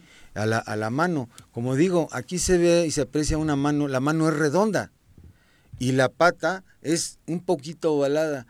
Y lo que yo quiero decir es que precisamente yo he visto patas, manos puestas en las, en las y al revés, también patas en las manos. Malboro, ¿dónde, ¿Dónde se paran dos patas el caballo? Con las traseras. Sí, claro. Lo, lo cual implica una Sí, diferencia. sustancial. Nunca lo ves pata, de patitas no, para adelante. no. Como, como moto. Como, Como que tiene un tanto de Ni los circos, pues. Pero este tipo de errores son de principiantes, ¿no, Malboro? Yo quisiera saber, yo quisiera pensar que son de principiantes, pero a veces, más que... hay, es ignorancia, de verdad. Yo he visto gente que ya tiene tiempo en el ámbito de los caballos, erra, pega herraduras y hace ese tipo de cuestiones de meter la pata en, la- las manos igual como van en las patas y, y eso pues, no no puede ni debe de ser. Inclusive hay marcas de herraduras que hacen las las hacen hacen las el, el juego de herraduras son cuatro, claro, ¿verdad?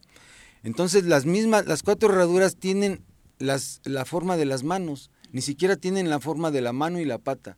Hay hay marcas que sí manejan la forma de la mano y la forma de la pata. En, y hay, hay muchas cerraduras, marcas que no lo manejan así. Entonces dices, yo llevo, compro un juego de herraduras, me dan las cuatro iguales, pues las cuatro se las pongo. Pero entonces, ¿dónde está tu conocimiento Claro, personal, tu tu, criterio tu propio? Entonces, lo que yo digo, no se puede pasar por alto este tipo de situaciones. Hay que considerar mucho la ayuda de en cuanto a las, al caballo, considerando sus patas. Su- en este caso, como les digo, todo inició porque me caí con todo y caballo en la mañana. Sí. y, y, y, y, y- y yo este, aconsejo la herradura. Llevabas una herradura lisa, no, Sí, no con este... Exactamente, Pepe. Llevaba una herradura lisa de trabajo y en este caso yo aconsejo una herradura con ranflón, así se le denomina. Es- este, esta herradura con ranflón no se puede utilizar en superficies lisas como este como cemento de pronto, en pavimento y el- demás. Fíjate que yo lo hago, yo en mi caballo... ¿No lastimas al caballo con ello? No, ¿No va Es un- incómodo? hay una mucha gente tiene esa idea, pero realmente si, si el caballo vive constantemente parado, eh, digamos en su caballeriza que es completamente de, de tierra, de, no, de tierra, pues imagínate sume las, la- se sumen las, las cerraduras, los piquitos del ranflón se sumen, o sea no tiene ningún problema. Yo traigo mi caballo con el que me desplazo en todas partes, voy al Capulín, voy a Santo Tomás Ajusco, voy a caballo en él en- me desplazo y agarro mucha parte de, pavimento donde hay este digamos cemento y yo ando con mi caballo con las cerraduras de ranflón en la tierra en, en tierra y en cemento y a mí me ayuda bastante muy bien. Yo no le encuentro ningún yo personalmente lo digo no le encuentro ningún problema el traer un caballo con ranflones en todo el tiempo del año ¿Sería, ¿Sería más seguro utilizar el ranflón que la lisa? de verdad que sí en serio Sobre todo estás en campo, ¿no? O sea, ¿Mande? porque usas más el campo, aunque de Uso repente más el eres un campo, poco de la calle pavimentada, pero estás más en el campo. Pero sí, o sea, pero sí, inevitablemente entro a un pueblo, a, un- a- a- a una, a- digamos a un pueblito, y pues hay parte que está ya pavimentado. Entonces, y demás. sí, tengo que pasar forzosamente. Y, y yo precisamente como traigo la herradura de ranflón, a mí, me ha- a, mí, a mí en lo particular me ha ayudado bastante. Yo la aconsejo ampliamente a todo mundo y en toda la época del año. Además, acuérdense lo que les digo, los caballos se enseñan a caminar del modo como los trates. Si tú le pones una herradura an- antiderrapante y el día que no se la puedes poner, ese día se va a patinar tu caballo. Debes de enseñarlo también a que él se, sea lo más natural que pueda. En este caso, vamos, yo entro al, al- a, a un pavimento y le pongo herradura de goma, esa eh, eh, nada que se patina, ¿eh? Absolutamente. Pero en el campo no te funciona. y- pero en el campo no te Mm, funciona. Entonces esta herradura, el día que no le puedo poner la herradura de, De goma. de goma y le pongo la herradura normal, ese día te va a pasar un accidente, de verdad. Entonces los caballos también se van adaptando. Hay que tener un poquito de, de consideración en ello, de que el caballo no le hagamos todo total y plenamente cómodo. El caballo también se debe de enseñar, se, se adapta, se adapta, tiene esa, esa cualidad de los caballos de adaptarse casi a todos los terrenos, ¿eh? Así es. Perfecto, Malboro. Oye, tú haces además eh, este tipo de trabajos, ¿no? Para los que están interesados. Ah, sí, nosotros pegamos las herraduras, nos dedicamos a, a lo que es este, a, a herrar caballos y, sí, les pegamos las herraduras de, de todo tipo de carreras, de trabajo, de salto. Las de carreras, por ejemplo, son muy diferentes. ¿Necesitan algo especial? Fíjate que la, la de car- básicamente la forma es la misma, pero esas son no- normalmente últimamente la están haciendo de alu- del material de aluminio. Y con una ciertos detalles digamos diferentes. Les explicaba que aquí tiene este ranflón, las de, las de las de carreras tienen ese ranflón y aparte aquí en la en la punta tienen como una uñita que eso sirve para que el caballo se agarre más de cierta manera al correr. ¿Y de aluminio es para que no pesen más? Es mucho más Para ligera, ¿no? mucho Para muy la ligera. Literal, es como Sí, los tacos, Sí, ¿no? claro. La sí, sí, sí. evolución. Como las bicicletas. Sí, claro, las ¿no? Y bicicletas. ahora es el carbono, pero las ¿Eh? bicicletas. Ha ¿no? evolucionado todo, en todos los ámbitos, en todos los terrenos ha evolucionado mucho ciertos sistemas, materiales. materiales, sobre todo. Sí, ajá. Bueno, pues aquí tienen a un experto y este y otros servicios los pueden encontrar contigo, ¿no? Bueno, y además que se den cuenta que hasta el experto estaba a punto de, de caerse. sí, sí, también le puede Ah, pasar. cuando andas enamorado, te distraes O sea, que hay, fácilmente. hay que ser, ah, o sea, hay que ser cuidadoso al, al Siempre, montar el caballo. siempre. Todo. Yo lo he dicho toda la vida. La única forma de no caerse de un caballo es no subirse. Es no subirse, de verdad. Todos los que nos fuimos corremos el riesgo.